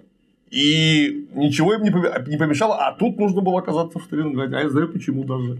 Потому что вот авиачасти, которые нам показали в кино, не существует. Э, не существовало, угу. и более того, даже и быть не могло. Но помимо э, девчонок, которые поодиночке оказывались в тех или иных авиачастях, в том числе и пилотами, и в том числе и истребителями, это очень редкая штука, но они были. Были три женских, сразу скажу, преимущественно женских авиаполка сформированы. 586-й истребительный авиаполк, 587-й бомбардировочный авиаполк и 588-й полк ночных бомбардировщиков, тех самых небесных тихоходов, которые У-2. И они были укомплектованы девицами. Потому что положение в 1941 году у нас было, сами знаете, какое, очень сильно не очень. И поэтому хватались буквально за любую возможность усилить в том числе истребительные части. А у нас, потому что была такая организация ОСО Авиахим, была огромная толпа высоко подготовленных летчиц которые в гражданской авиации и даже более того в ВВС и РКК служили, ну или в гражданском флоте. И наиболее квалифицированных и здоровых из них повыдергивали в, э, для создания авиачастей. Просто чтобы как-то вас, хоть как-то, хоть кем-то восполнить убыль личного состава совершенно чудовищную. Это были, повторяюсь, профессиональные, подготовленные государством пилоты. Многие из них были не просто пилоты, а инструкторы по пилотажу с налетом за тысячу часов. То есть, ты представляешь, какая там квалификация вообще? 600 тысяч? За тысячу а, часов. Тысячу. тысячу. Угу. Инструктор это человек, который выгуливает значит, малолетних подопечных и налетывает очень много. И там их была масса. Плюс там были военнослужащие из ВВС, которые работали инструкторами. То есть у тетенек была настолько высокая квалификация, что они курсантов учили летать. И вот из них, из профессиональных пилотов, сформировали три авиаполка. И э, ну, понятно, что какой бы ты ни был гражданский пилот, тебя просто так в истребитель не запихаешь. Тебе нужно переучивать на истребители. Их стали переучивать на истребители. Причем переучивали их. О, мне Михаил Тимин с канала Тактик Медиа, мой хороший товарищ и друг, специалист, кстати, по, именно по ВВС, это его прям хлеб, подогнал мне документик один. А вот он, собственно, Главное управление формирований и комплектований ВВС Красной Армии значит, за 1942 год, дел номер 56. 586 ИАП женский начал формирование 26.10.41 и так далее. Полеты по программе переучивания на истребителях Як-1 и Як-7. Як-7 это учебный истребитель. Угу. Значит, из 15.11.41. За весь период переучивания имеет общий налет Як-7 и Як-1 109 часов. Средний налет на летчика 4 часа 30 минут. На самолетах УТ-2 98 часов и средний налет, средний налет на одного летчика 3 часа 20 минут. В связи с разной степенностью подготовки летного состава, главным образом на учебных самолетах программа переучивания увеличена до 20 часов на каждого летчика с включением в эти часы тренировочных полетах на УТ-2. У них уже был летный опыт и летный некий профессионализм им сверху дали по, получается, сколько? Ну, 7 часов практического налета на истребители. И сказали, мало, надо еще 20 на каждого, 20 часов. То есть их готовили чуть меньше года, вообще-то, чтобы выпустить в поле потом. То есть, это не просто так. Угу. Это вот не были эти лохушки. Отнюдь. И э, да, из них сформировали истребительный авиаполк, который заступил на службу в ПВО. Они не были фронтовыми пилотами. То есть, никто девчонок в здравом уме не, выпу- не выпускал. Вот, вот давайте вот идите вот туда к немцам, чтобы они вас там убили всех нафиг. Они были в тылу, в ПВО. То есть, там служба очень трудная, но она просто не имеет такого накала напряженности. Но это же где у нас эта служба шла? А в городе Энгельсе. Это город побратим Саратова, прямо через Волгу. Вот так вот. Угу. Там до сих пор аэродром есть военный. А что у нас на Волге еще? А на Волге у нас как раз Сталинград. И вот там-то как раз в 1942 году началась та самая мясорубка, где, опять же, нужны были просто все вообще способы хоть как-то усилить наши части. И из полка ПВО Покумеков выдернули эскадрилью два звена по четыре э, летчицы, которых отправили реально воевать в Сталинград. А, воевали они не вот как там показали, что вот эти девки все сели, там это полетели, уже противно. И полетели. Нет. Им выдавали опытных пилотов фронтовых в качестве ведущих, они просто с ними вместе летали. И из восьми человек выжило трое. Так, на секундочку. Там как раз геройствовала Лидия Литвяк, небезызвестная, про нее прямо сейчас Шальёп снимает кино и никак не может его доснять, потому что деньги кончаются постоянно. А, надеюсь, Литвяк будет лучше, чем то, что мы, извините, теперь увидели. Да. Так вот, Литвяк, Буданова, Блинова, Лебедева э, Трое выжило, все остальные погибли, несмотря на то, что их прямо вот не очень сильно бросали-то в самое пекло. Служили они там недолго, потом их обратно перевели после окончания Сталинградской битвы в пол... А, выживших, конечно. А, большинство выживших оказались опять в полку ПВО и просто шли в тылу за наступающей Красной Армией дальше. То есть, они вот, вот то, что нам показали в кино, этого просто вообще ничего не было. Но вот в Сталинграде-то, собственно, почему Сталинград? В Сталинграде как раз э, реальные женщины-пилоты истребители были. Это правда. И они решили, видимо, а, что-то они там читали, видимо, а, Википедию, сто процентов. Говорят, о, давайте в Сталинград. А что их сразу в Сталинград было не поместить? Я вообще не понимаю, зачем им обязательно Ленинград нужен был, где их не было никогда.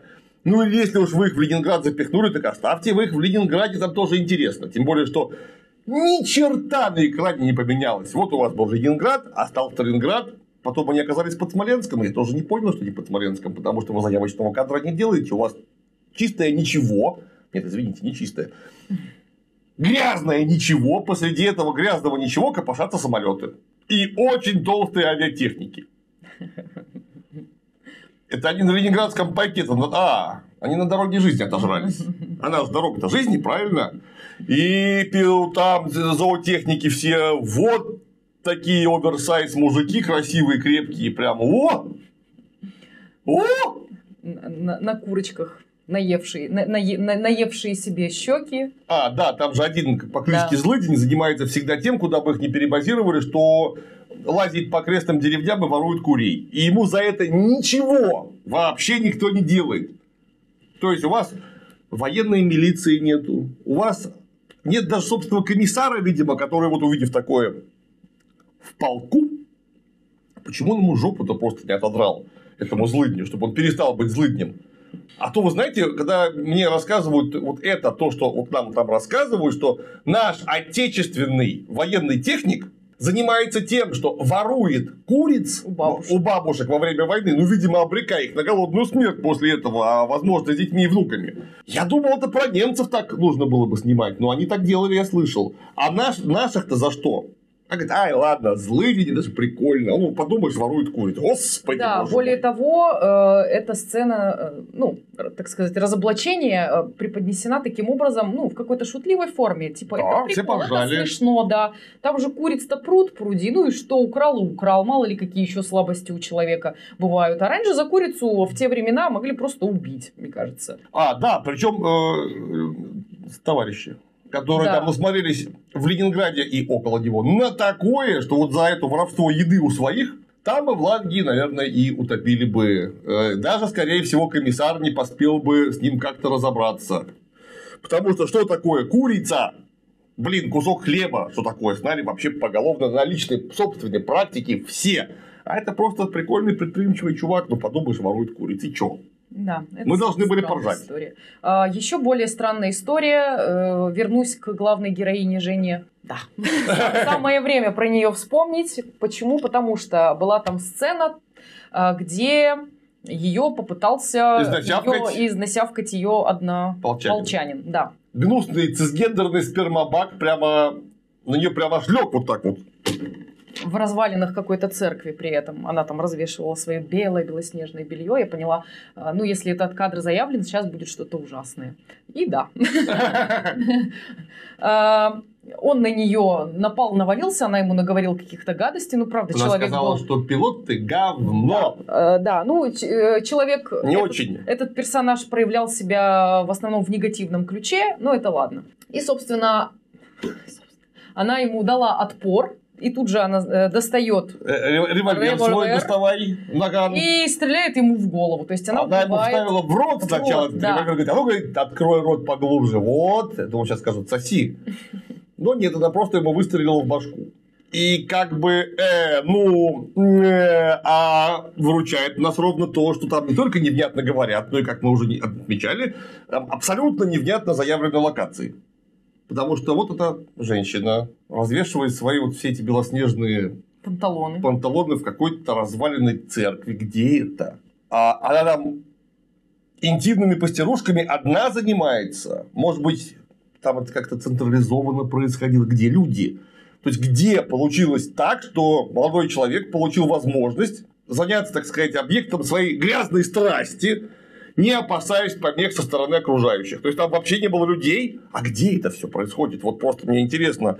Вот у вас тут, значит, ипподром, где лошади с самолетами живут вместе, тех, кого еще не застрелили в процессе подготовки личного состава. Вот тут у вас, значит, вышка, тут казарма, тут банно-прачечный. Где это все? Почему это сушится? Она что, сама себе, себе ап- аптирует целиком? Это же офицер, пилот, блин. Ей заняться-то есть чем? Прачечная же сдаешь. ну, Там же, наверное, примерно где и полевая кухня это у них да, стояла. да, да, да, да, что-то такое там должно быть. Она может еду себе сама готовить. Ну, еще, ладно. еще и выращивает сама себе еду заодно. Там по утру выходит порой сеночь на покос. Покосив, садится в самолет, сбивает очередного немца. Потом там скирдует скирды. И вот у уже, значит, румяный коровай, хлеб, соль. Значит, сама с удовольствием кушает. Давай уже отцепимся от этих панталон. Они тут Не, э, просто ни как, при чем. где, где ее умудрились бы изнасиловать, так чтобы этого точно никто не видел. Потому что дальше она его застрелила, то есть убила насмерть. И это важно, потому что это трибунал, сто процентов. Конечно. Но Это прям вообще-то это военное, это не военное время плохо, а в военное время там разбираться будут вот столечко. Э, Да, то есть э, в очередной раз подсвечен ну, не очень далекий ум и недальновидность абсолютно этого героя, ге- героини, Жени, главной. То есть она совершенно не понимает о последствиях. То есть она настолько импульсивная. Ладно, окей, нам э, пред- Заявили. преды- заяви- заявили предысторию, у нее было трудное детство, э, травмы психологические, ну, у кого на тот момент их не было, да? Но тем не менее, она, не раздумывая нисколько, стреляет ему ровно в голову, не куда-то там, В руку. да, Чтобы или, или- или еще куда, что, что он там собирался использовать прямо сейчас, например, да, это было бы обосновано. Указательный палец. Да, нет, она его убивает. То есть такое ощущение, что на в этот момент, ну ладно, меня тоже расстреляют, а мне жить насрать вообще, собственно, уже. Вот, и, и тут происходят разборки. Сидят она со своими коллегами по самолетам. И эти И два, зоотехники. и два зоотехника мордастых. И они начинают между собой спорить, кто из них э, возьмет на себя вину, кто, кто сейчас поедет э, на расстрел. Красота. Они чуть ли не передрались там друг с дружкой, кто же поедет э, на расстрел. Серьезно? А что она им такого хорошего сделала, что они за нее вот так вот это... Каравая я не видела у нее в руках. Что между ними такого произошло, что все. Вообще-то это жизнь, жизнь человеческая. А она ничего, она на следующий кадр уже тула-лула. Да, у нее все в порядке, она согласилась и... Одного всё. она грохнула, второго грохнут из-за нее. Как это вообще устроено чисто физически, я не понимаю, что ну, следствие будет какое-то. И, и нет, это... Что вы делали дорогие товарищи мужики, среди женских панталон в заброшенной церкви, что? Это он тебя пытался изнасиловать, ты его пытался изнасиловать, вы друг друга пытались изнасиловать и передрались из-за этого. Что? Но так же так не бывает. Прекратите, ее бы нашли. Всех устроило. Ну, Э, всех- Зоотехник сказал что-то невнятное, откупился парой куриц и... Все. Да, И все, продано. продано, отлично. А потом вдруг, вдруг, вдруг У них вспыхивает любовь ничего не предвещало беды. Да. Это не у них вспыхивает, это сначала у нее вспыхивает, потому что она такая, «Мгм, изнасиловали, но нет, так может я тоже так могу. И она давай прямо командиру полка и говорит, вот ты же с моим папой дружил, а давай-ка мы теперь будем тоже дружить, вот уже, так сказать, более плотно организмами. Сейчас тебя целовать, тут всего стану. Но сначала-то он пытался от нее отбрехаться, достучаться до разума, потому что, я так, насколько я понимаю, э, на службе, а уж тем более в условиях войны, такое не можно. Не, ну оно, конечно. Бывало. Учитывая, что это комполка, заслуженный человек, у них там возможностей по налаживанию собственной половой жизни было несколько больше, чем у, например, рядового состава. Это, ну, просто бывало такое, что уж там. Это просто бывало, не будем кривляться. Но, а почему она вдруг воспылала к Безрукову? Потому что он на- Безруков? научил ее стрелять по лошадям. Ага. Посмотри, какой молодец. Без, Безруков, значит, воспылал к майорше, а она к Безрукову. Ну вот майоршу уже сбили, и теперь можно. Отлично. И Безруков такой, ой, нет, я не такая, я не буду. Она говорит, ну, ай, слушай, брось ты ломаться, а, Серега. И Нас- такой, Насильно мил будешь. будешь. И он такой, а, ну ладно, никому не расскажу, говорит он.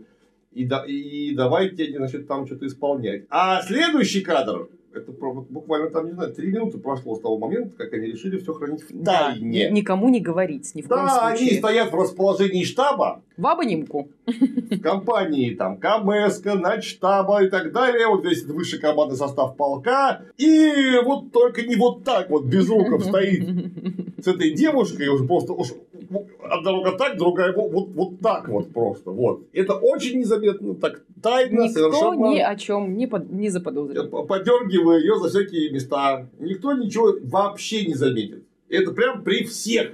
Нормально. Тут ты, ты, вот ты, летчица, делаешь в расположении штаба. Иди работай. У тебя есть чем заняться. Что ты тут Трешься. трешься? А, а правком полка-то вообще вот, вот так вот по-всякому, вот так вот. А в итоге нам, да, нам дальше очень интересный заход сделали, потому что два раза за весь фильм я уже успел, правда, забыть.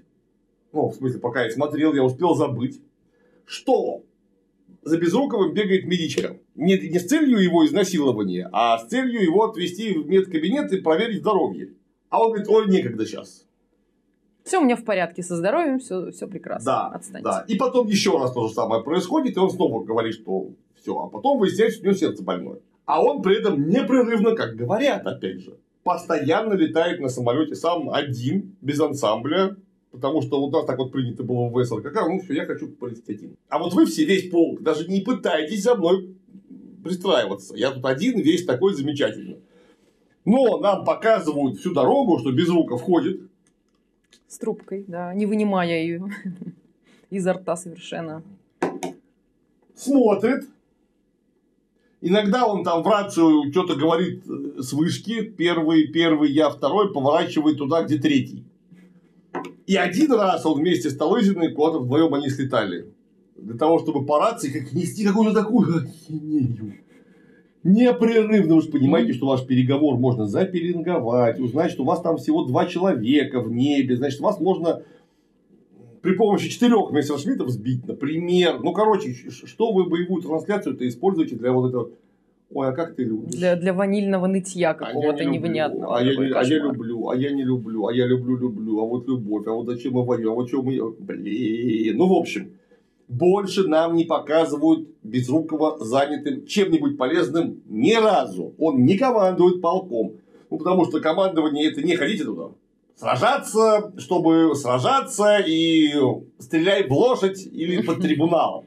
А и один раз куда-то слетать. Это не командование полком. Нам не показано, что он там горит на работе. Он очень хорошо выглядит все время. Серега отлично выглядит, у него прям румянец, такой вообще щек, он нормальной физической форме, видно, хорошо питается, регулярно спит, излишеств нехороших мало, и он не похож на человека, который при смерти. Ну, Просто от усталости. Только что иногда покашливает. Ну, это, возможно, от трубки, например. Да. Ну, нам не показали, что он постоянно вот спит один час в месяц, потому что у него ну, некогда, ему нужно там двигатели получать какие-то. А, самолеты добывать откуда-то новые, в то, что есть, чинить. Вот этих дурочек, кстати, в нагрузку вы, вы- выдали вот целый вагон. Вот давайте с ним еще разбираться. А по- при этом он еще успевает летать.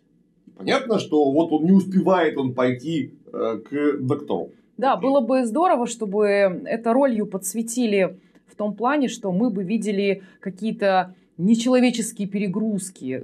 Да, вот человек вкладывал всю свою жизнь, он знал, что вот он сейчас скоро умрет, и вот он на последнем издыхании, но тащит, тащит это все вообще. А, Ну, нам этого не показали, да. Для, для того, чтобы ввести в заблуждение, ну, непонятно вообще зачем. Показали ро- розового, здорового э, безрукого, который потом Немедленно надорвался до уже наталызиной. И... довела, довела, да кого И, угодно она доведет. Да, и она прямо говорит, что все, сейчас детей заведем миллион, я тебе потом ты старый будешь, палочку тебе куплю, вот. И буду тебя ей избивать. Да, чтоб ты не бухал. И вот тут его сердечко уже не выдержало А тут он раз и умер. от угроз. Что это нахрен такое вообще было? Где нам показали, что он при смерти? Ну это ж кино, тем более артхаус, высокохудожественное. Вы нам должны вообще молча, ничего не рассказывая, показать, что вот он лег спать, у него будильник, например, такое решение, заведен, через час он встает, вот так вот делает там, значит, ложку супа мимо рта, подписывает документы, проверяет мотор, тут же садится в самолет, совершает два боевых вылета, садится, а у него там изнасилование. Он тут же всех насилует сам. Построение, инструктаж. Приезжает из части, не знаю, там из штаба ВВС, РКК, люди, которые просто ему проверку, дерут его нещадно-площадно, почему у тебя матчасть не в строю. И вот это у него постоянно, постоянно, постоянно, это война, вокруг все гибнут, он сам пашет, просто не вынимая. И он просто... Нам, нам- вот тут появляется медичка, которая и говорит, Сан Саныч, Семен Семенович, Если ты не придешь, ты умрешь. Да. бы появиться бы проверить анализ кала. А он ей прямо 5 часы показывает. Вот смотри, говорит, вот, вот, значит, из штаба ВВС РКК приезжает, значит, тут мы получаем истребитель, значит, тут у меня значит, запланирован инструктаж, вот тут я проверяю готовность личного состава, ну и, собственно, и я могу вот не спать и прийти к тебе. Но мне бы все-таки, наверное, хотя бы час перехватить где-нибудь. Она такая, блин, ну на следующей неделе обязательно. И вот это повторилось два раза в таком режиме. Я бы поверил, что человек просто сам себя утоптал. А тут еще это лызина. В, в нагрузку. В нагрузку выдано. Все. А тут нам опять же рассказали, что у него больное сердце. Ну, дальше у меня вообще-то вопрос. Вы гражданского пилота современного, который садится в самолет, не подпустите к самолету, не проверив у него давление, сердце, зрение, вот это вот все, что положено. Потому что какая-никакая перегрузка есть. И ответственность огромная. А это комполка, блин, он вообще летать сам не должен, по большому счету. Ну или летать. Но если летать, он допущен к полетам, должен быть доктором на общих основаниях, потому что ты там не сам с собой. Ты вообще-то командир. От тебя 30 плюс человек непосредственно в воздухе зависит. И чертово количество личного состава на земле. А вы там все тоже не спортом занимаетесь, а вы там вообще-то участок фронта какой-то прикрывать должны вроде бы. И вот ты сейчас взлетишь, у тебя сердце стуканет от перегрузки, ты угробишь самолет за 175 тысяч рублей, себя и проблемы всем вокруг создашь. Тем, что ты вот, значит, такой лихой. Нахрен ты тут такой сдался, лихой? Просто это не может быть. Хотя, конечно, делаем скидку на войну, но почему нам туда ничего, ничего, ничего этого не показали? Хотелось бы посмотреть, вот как он горит на работе, а он не горит на работе. Фу. Да. В общем, погибает он Умирает. Да, просто Шел, шел, и шел, шел, шел, упал, полуденный. э, и тут же его прикопали, закопали. И все, все поплакали по какой-то причине непонятной мне, как зрителю. И дальше, значит, э, Женю повышают по званию. Да. При- приезжает новая партия девиц, таких Да. же. И э, замечательный диалог уже ближе к концу фильма. Подходит к ней, э, э, эту э, девушку приставили к Жене, чтобы она ее обучала. Ну, в общем, как-то это коллега по полетам. И у них интересный диалог завязывается, который, на самом деле, э, в начале фильма еще можно было обозначить. Э, Основной вопрос вообще во всем этом фильме, э, что важнее, государство, страна, да, или человек? Родина. Родина, родина, да, или родина. человек? Родина или человек? В начале фильма, э, по-моему, это рассуждают как раз-таки эти зо- зоотехники, а, что родина, потому что без родины человека не может существовать никак. А К концу фильма Женя приходит к выводу, что все-таки это какие-то две Оди- Взаимосвязанные взаимосвязанные вещи, да, одинаковые по важности. Э, Та барышня э, такую интересную фразу сказала: э, я вообще, я вообще молодец, я замечательная. Если что, я, я- если, если будет приказ умереть, я умру легко, погибну. На что ей Женя отвечает: «Э, не надо ни- не погибать, потому что и человек, и родина важны одинаково. Затужные рассуждения такие Да. у них прям. Ух. Я поражен глубиной вашей глубины, потому что вы очень умные. Вы непрерывно что-то такое обсуждаете весь фильм, и даже не успеваю за вашими философскими высотами-то не догнать, фактически. Да, и вот эта вот контрольная фраза, которую я сейчас еще раз вспомнила, которая на самом деле во мне э, что-то в этот момент неприятное щелкнуло. Война нужна для того, чтобы люди меньше гибли. Я понимаю, что они, наверное, хотели бы сказать, если бы сценарист не отличался вот этим косноязычием на письме. Война, наша война, нужна ровно для того, чтобы она как можно быстрее закончилась, а значит, чтобы людей как можно меньше погибло в итоге на круг. Наверное, что-то такое они имели в виду, но когда я потребляю художественный продукт, мне бы хотелось, чтобы мне это показали, ну или хотя бы рассказали. Потому что ну, настолько невнятно составленный диалог и конкретно эта фраза, настолько невнятно еще и произнесенная вот так вот, произнесенная. Понятно, нужно, чтобы люди как можно меньше гибли. Если надо, это вас уже прекратите. Нельзя ли мне сказать, что наша война справедливая, потому что мы тут за нашу коммунистическую родину вообще-то против мирового империализма в лице фашистов боремся. И если мы их быстро не разобьем, это все будет годами продолжаться, и погибнет очень много людей, что у нас, что там, у них, работяг обычных простых. Давайте сделаем так, чтобы это вот как можно быстрее прекратилось. Мы победили, и все было хорошо. Вот даже я вот сейчас это своими словами говорю, и это выглядит более, я сейчас даже не хочу сказать художественно, более осмысленно, чем то, что нам пробубнили. Да, э, проблема этих диалогов в том, что они настолько невнятно составлены, что здесь можно крутить, вертеть эти смыслы, трактовать э, каждому на свой лад. В результате совершенно непонятно, что хотел сказать автор, какую мысль он хотел донести. Он хотел запутать всех, Да, переругать, чтобы все передрались. Все понятно, если только так. В, в конце э, Женя героически погибает, э, стреляя во все стороны в немцев. Ой, Её это, самолет это не, не- вообще очень разбивается. было показано. Она полетела на очередной боевой вылет. У нее из-за безрукого, значит, все пропало. Всякие у нее пропали потенции. Немец очередной. Опять показывают физиономию. Физиономию, физиономию, да. физиономию. А там, потому что кусок самолета Мгм. трясли на карданном приводе вот так вот, чтобы их вот так вот колбасило. Да и даже вертели. И поэтому они, да, очень убедительно трясутся. Она за- залетает немцу со спины мастерски, делает тры-ты-ты, немец делает бум-бум-бум и падает. ну, тут везде, что и она тоже падает. Это что, рикошетом обратно зацепила? Что произошло-то? Вот тут-то конкретно это все это финиш главной сюжетной линии. Гибнет главная героиня. Мы должны вот в этот момент уже рыдать все поголовно. А мы даже не видим, что с ней случилось. Вот так отчетливо, чтобы это было понятно, что это куль, блин, минация. Все, вот тут катарсис у нас наступает именно здесь. Потому что гибнет главная героиня, вслед за Безруковым, в общем, все умерли, а мне, во-первых, уже наплевать совершенно. Вот вообще, потому что она меня два часа задалбывала своим бубнижом, какими-то соплями в сахаре, неадекватным поведением. Ну и это все, конечно, приправлено крайне невнятным повествованием. Ну, вы хоть покажите в конце, как ее грохнули. Почему это произошло? Кто попал ей в какое место самолета? Что с ним случилось такого, что он перестал управляться? И она сделала вот это бум. И почему-то не выпрыгнул с парашютом. Хотя у нее времени было во да, нет, она очень эффектно решила это сделать. Она выкрутила все возможные петли из этого самолета, какие только можно было. И э, не просто пошла вниз, а витиевато каждый раз. Ну, то есть, да, правда, было время, можно было выпрыгнуть вместо того, чтобы выделываться, наконец. Да, да.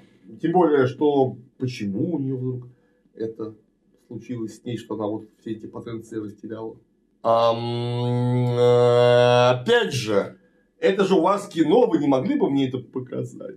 У нее без рук флеш отвалился, и она себя повела точно так же, как после того, как она застрелила этого насильника.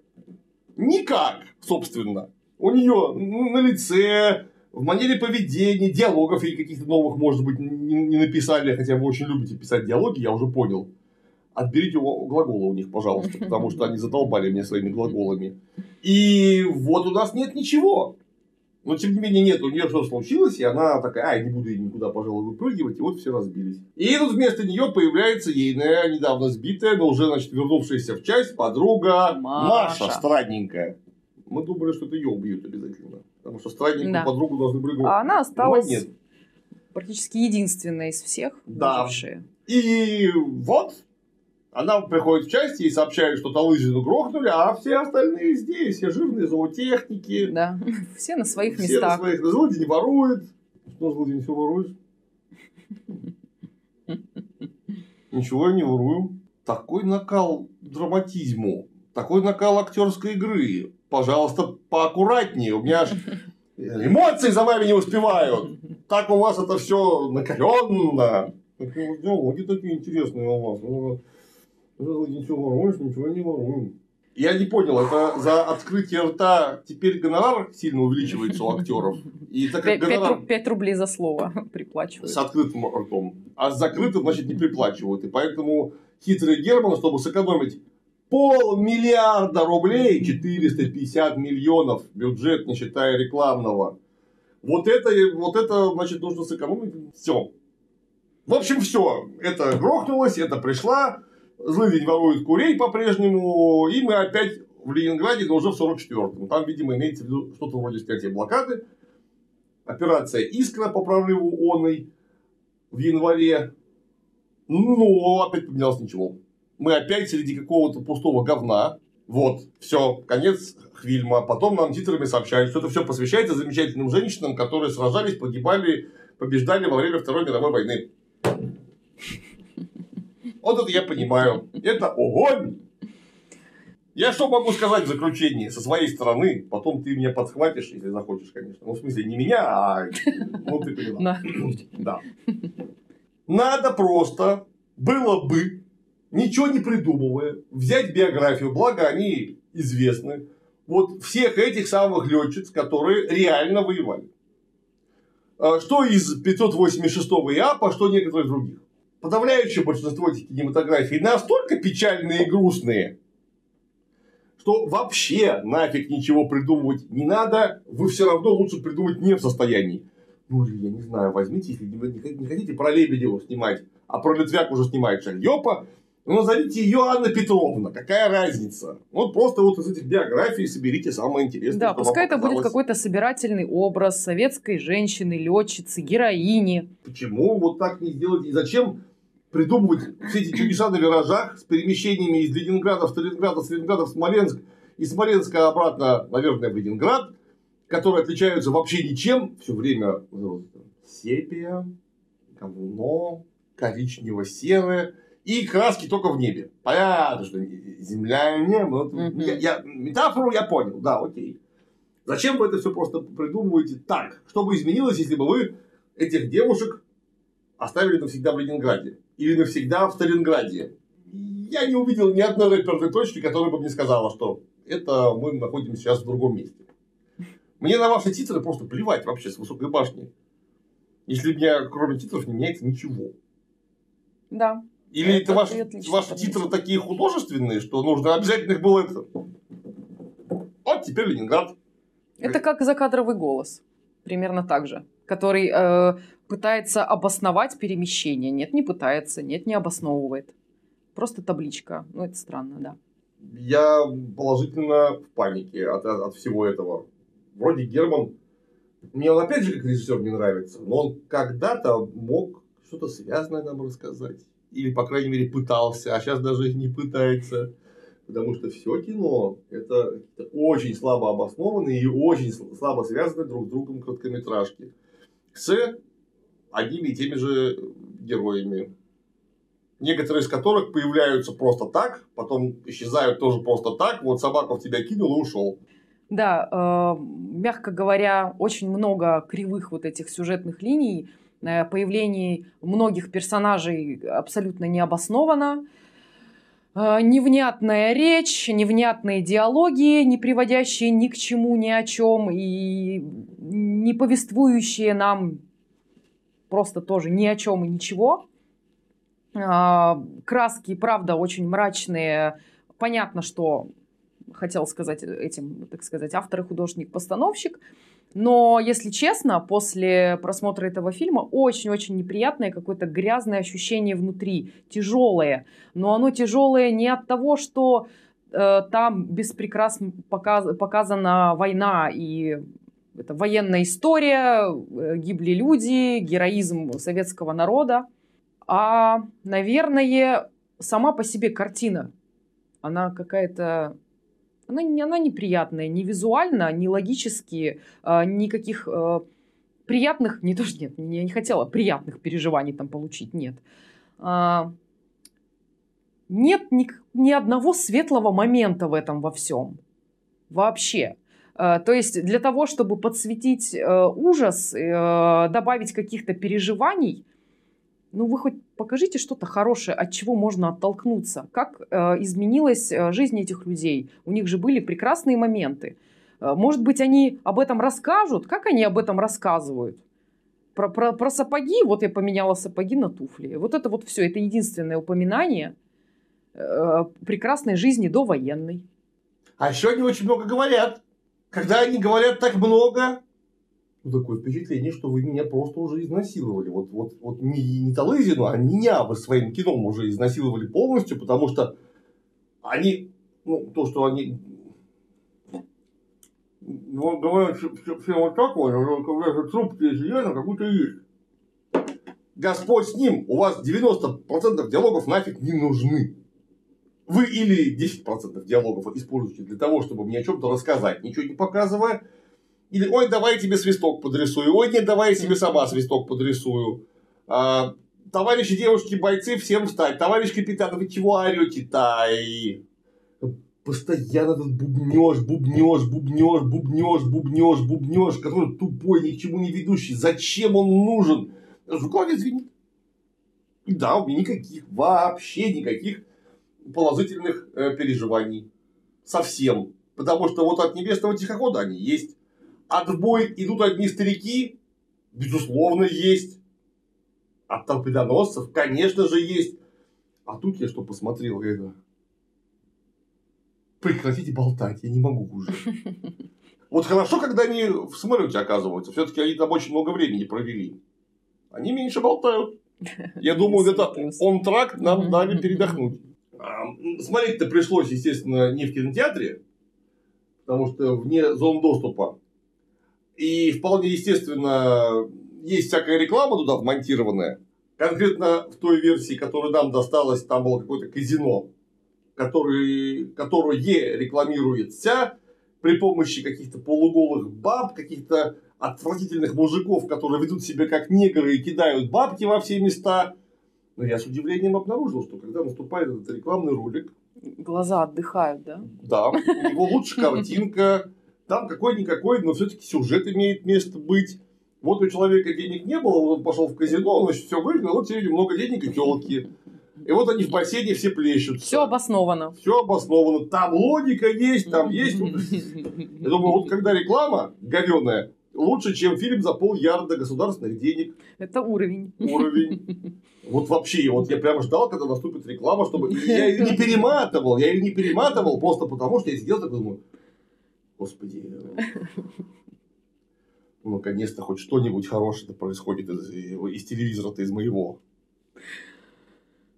Вот это отзыв. Это сила, сила, сила. Мне было бы очень приятно, чтобы вы взяли это такие благопожелания. Я понимаю, что всем плевать, никто этого давно не делает и делать не собирается.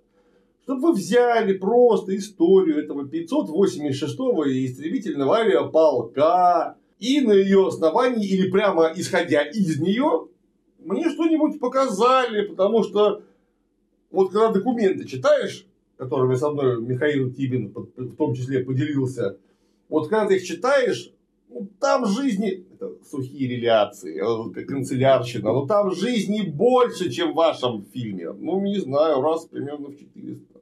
То есть, вот документы один за другим читаешь, и у тебя там разворачиваются вообще-то нехилые драмы прямо в голове. Что вот за этими цифрами стоит? Что такое 4 часа учебного налета на истребителе плюс на учебной спарке, там еще 4,5. И вот это все вот в голове встает, ты понимаешь вообще, какую жопу люди попали и умудрились там что-то еще сделать. Вот у вас есть документы, в смысле, если их нет, то у меня вопрос, что вы делали три года. Вот есть документы. Кстати, огромное количество мемуаров, которое в том числе и от тетенек осталось. Классика кинематографа, на которую вообще-то не худо бы опереться. Но если люди до вас что-то хорошее делали, а они делали, посмотрите, как они это делали. Может быть, там что-то подсмотреть можно. Или нет. И, и все, лепите. Повторяюсь, материал богатейший, материал интереснейший, и он сам по себе, вот без любых придумок, он сам по себе адски художественный.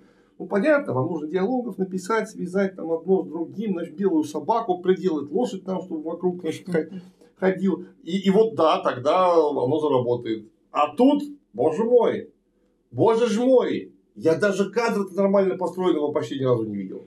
Да, ну настолько талантливо, простите, такую тему с таким, э, с такой базой, базой богатой, да, богатейшей. Э, это, это талантливо. Это мощно, мощно. Потому что я вот помню, опять же, я мало фильмов Алексея Германа старшего люблю. Но у него же, у него кадр просто, это, это его фишка прям была, что у него каждый кадр идеально, абсолютно выверен. Да. выверен. У него, как фотография. у него нету ни одного нерабочего плана. У него там 25-й план, где справа за туалетом, он тоже работает. Потому что ну, ну, так получается по сценарию, что никого нету в кадре. Вот есть там один человек идет вот справа налево. Ну, где-то калитка будет скрипеть, какие-то звуки будут раздаваться, звуки жизни, а они там какие-то струнные постоянно врубали, чтобы меня глушить. Неприятные звуки. Вот эта калитка скрипит, потому что никогда не бывает этой вот тишины, и чтобы ничего вообще не было. Там... А тут они что, э, в тумане лошадь из ежика в тумане пробежала, ее тут же убил Безруков при помощи Талызиной. Вот вам глубина кадра, вот охренеть вообще. У-у-у. Вот это я понимаю работа. Нет, окей, военный артхаус, почему бы нет?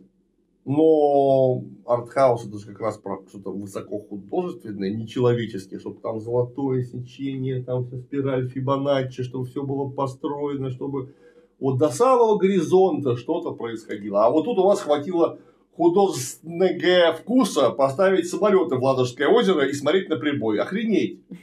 А может быть, это экспериментальный военный артхаус? А, ну то есть мы такого еще не видели, это правда. Э, если к любому художественному произведению приставить слово экспериментальный, все стоит, встает на свои места. Учитывая, что заставили всех говорить невнятно туда, наверное, это был эксперимент. Э, эксперимент. Экспериментально. Экспериментальный артхаус про войну. Отлично. Что-нибудь добавишь? Искрометного? Э, да, пожалуй, уже э, не хочу ничего добавлять по этому поводу. По-моему, сказали мы и со всех сторон э, разобрали, наверное, все, по крайней мере, на все, все, на что мы способны. Да. А у нас, между тем, Тему воздуха не собираются бросать, потому что вот-вот, кстати, уже может быть даже уже и не вот-вот, а уже прямо уже совсем, то ли выйдет, то ли уже выходит сериал Стивена нашего Шпильберга и Тома нашего Свет Хэнкса «Властелин воздуха». Про то же самое, про летчика во время Второй мировой войны, но у них там, естественно. Это они пытаются повторить мега успех мега сериалов «Братья по оружию» Band of the Brothers и «На Тихом океане», которая The Pacific офигенные оба, и может быть теперь мы наконец хоть что-нибудь приличное увидим. Но оба два, один в виде сценариста, по-моему, и актера, а другой в виде продюсера, то есть Спилберг, они же сняли фильм «Грейхаунд» совсем недавно про атлантические конвои, и вот там эсминец Грейхаунд зад-назад плавал с Хэнксом в главной роли. Такая дрянь невыносимая невывозимая. Думаю, чувак, это ж вы вроде делали братьев по оружию. Это вы вдвоем, Шпильберг и Хэнкс, работали над спасением рядового Райана, от которого до сих пор вообще крышу сносит от того, что там происходит и что там видишь. И как можно было снять такую блевотину? Вы там даже воду не смогли нормально нарисовать.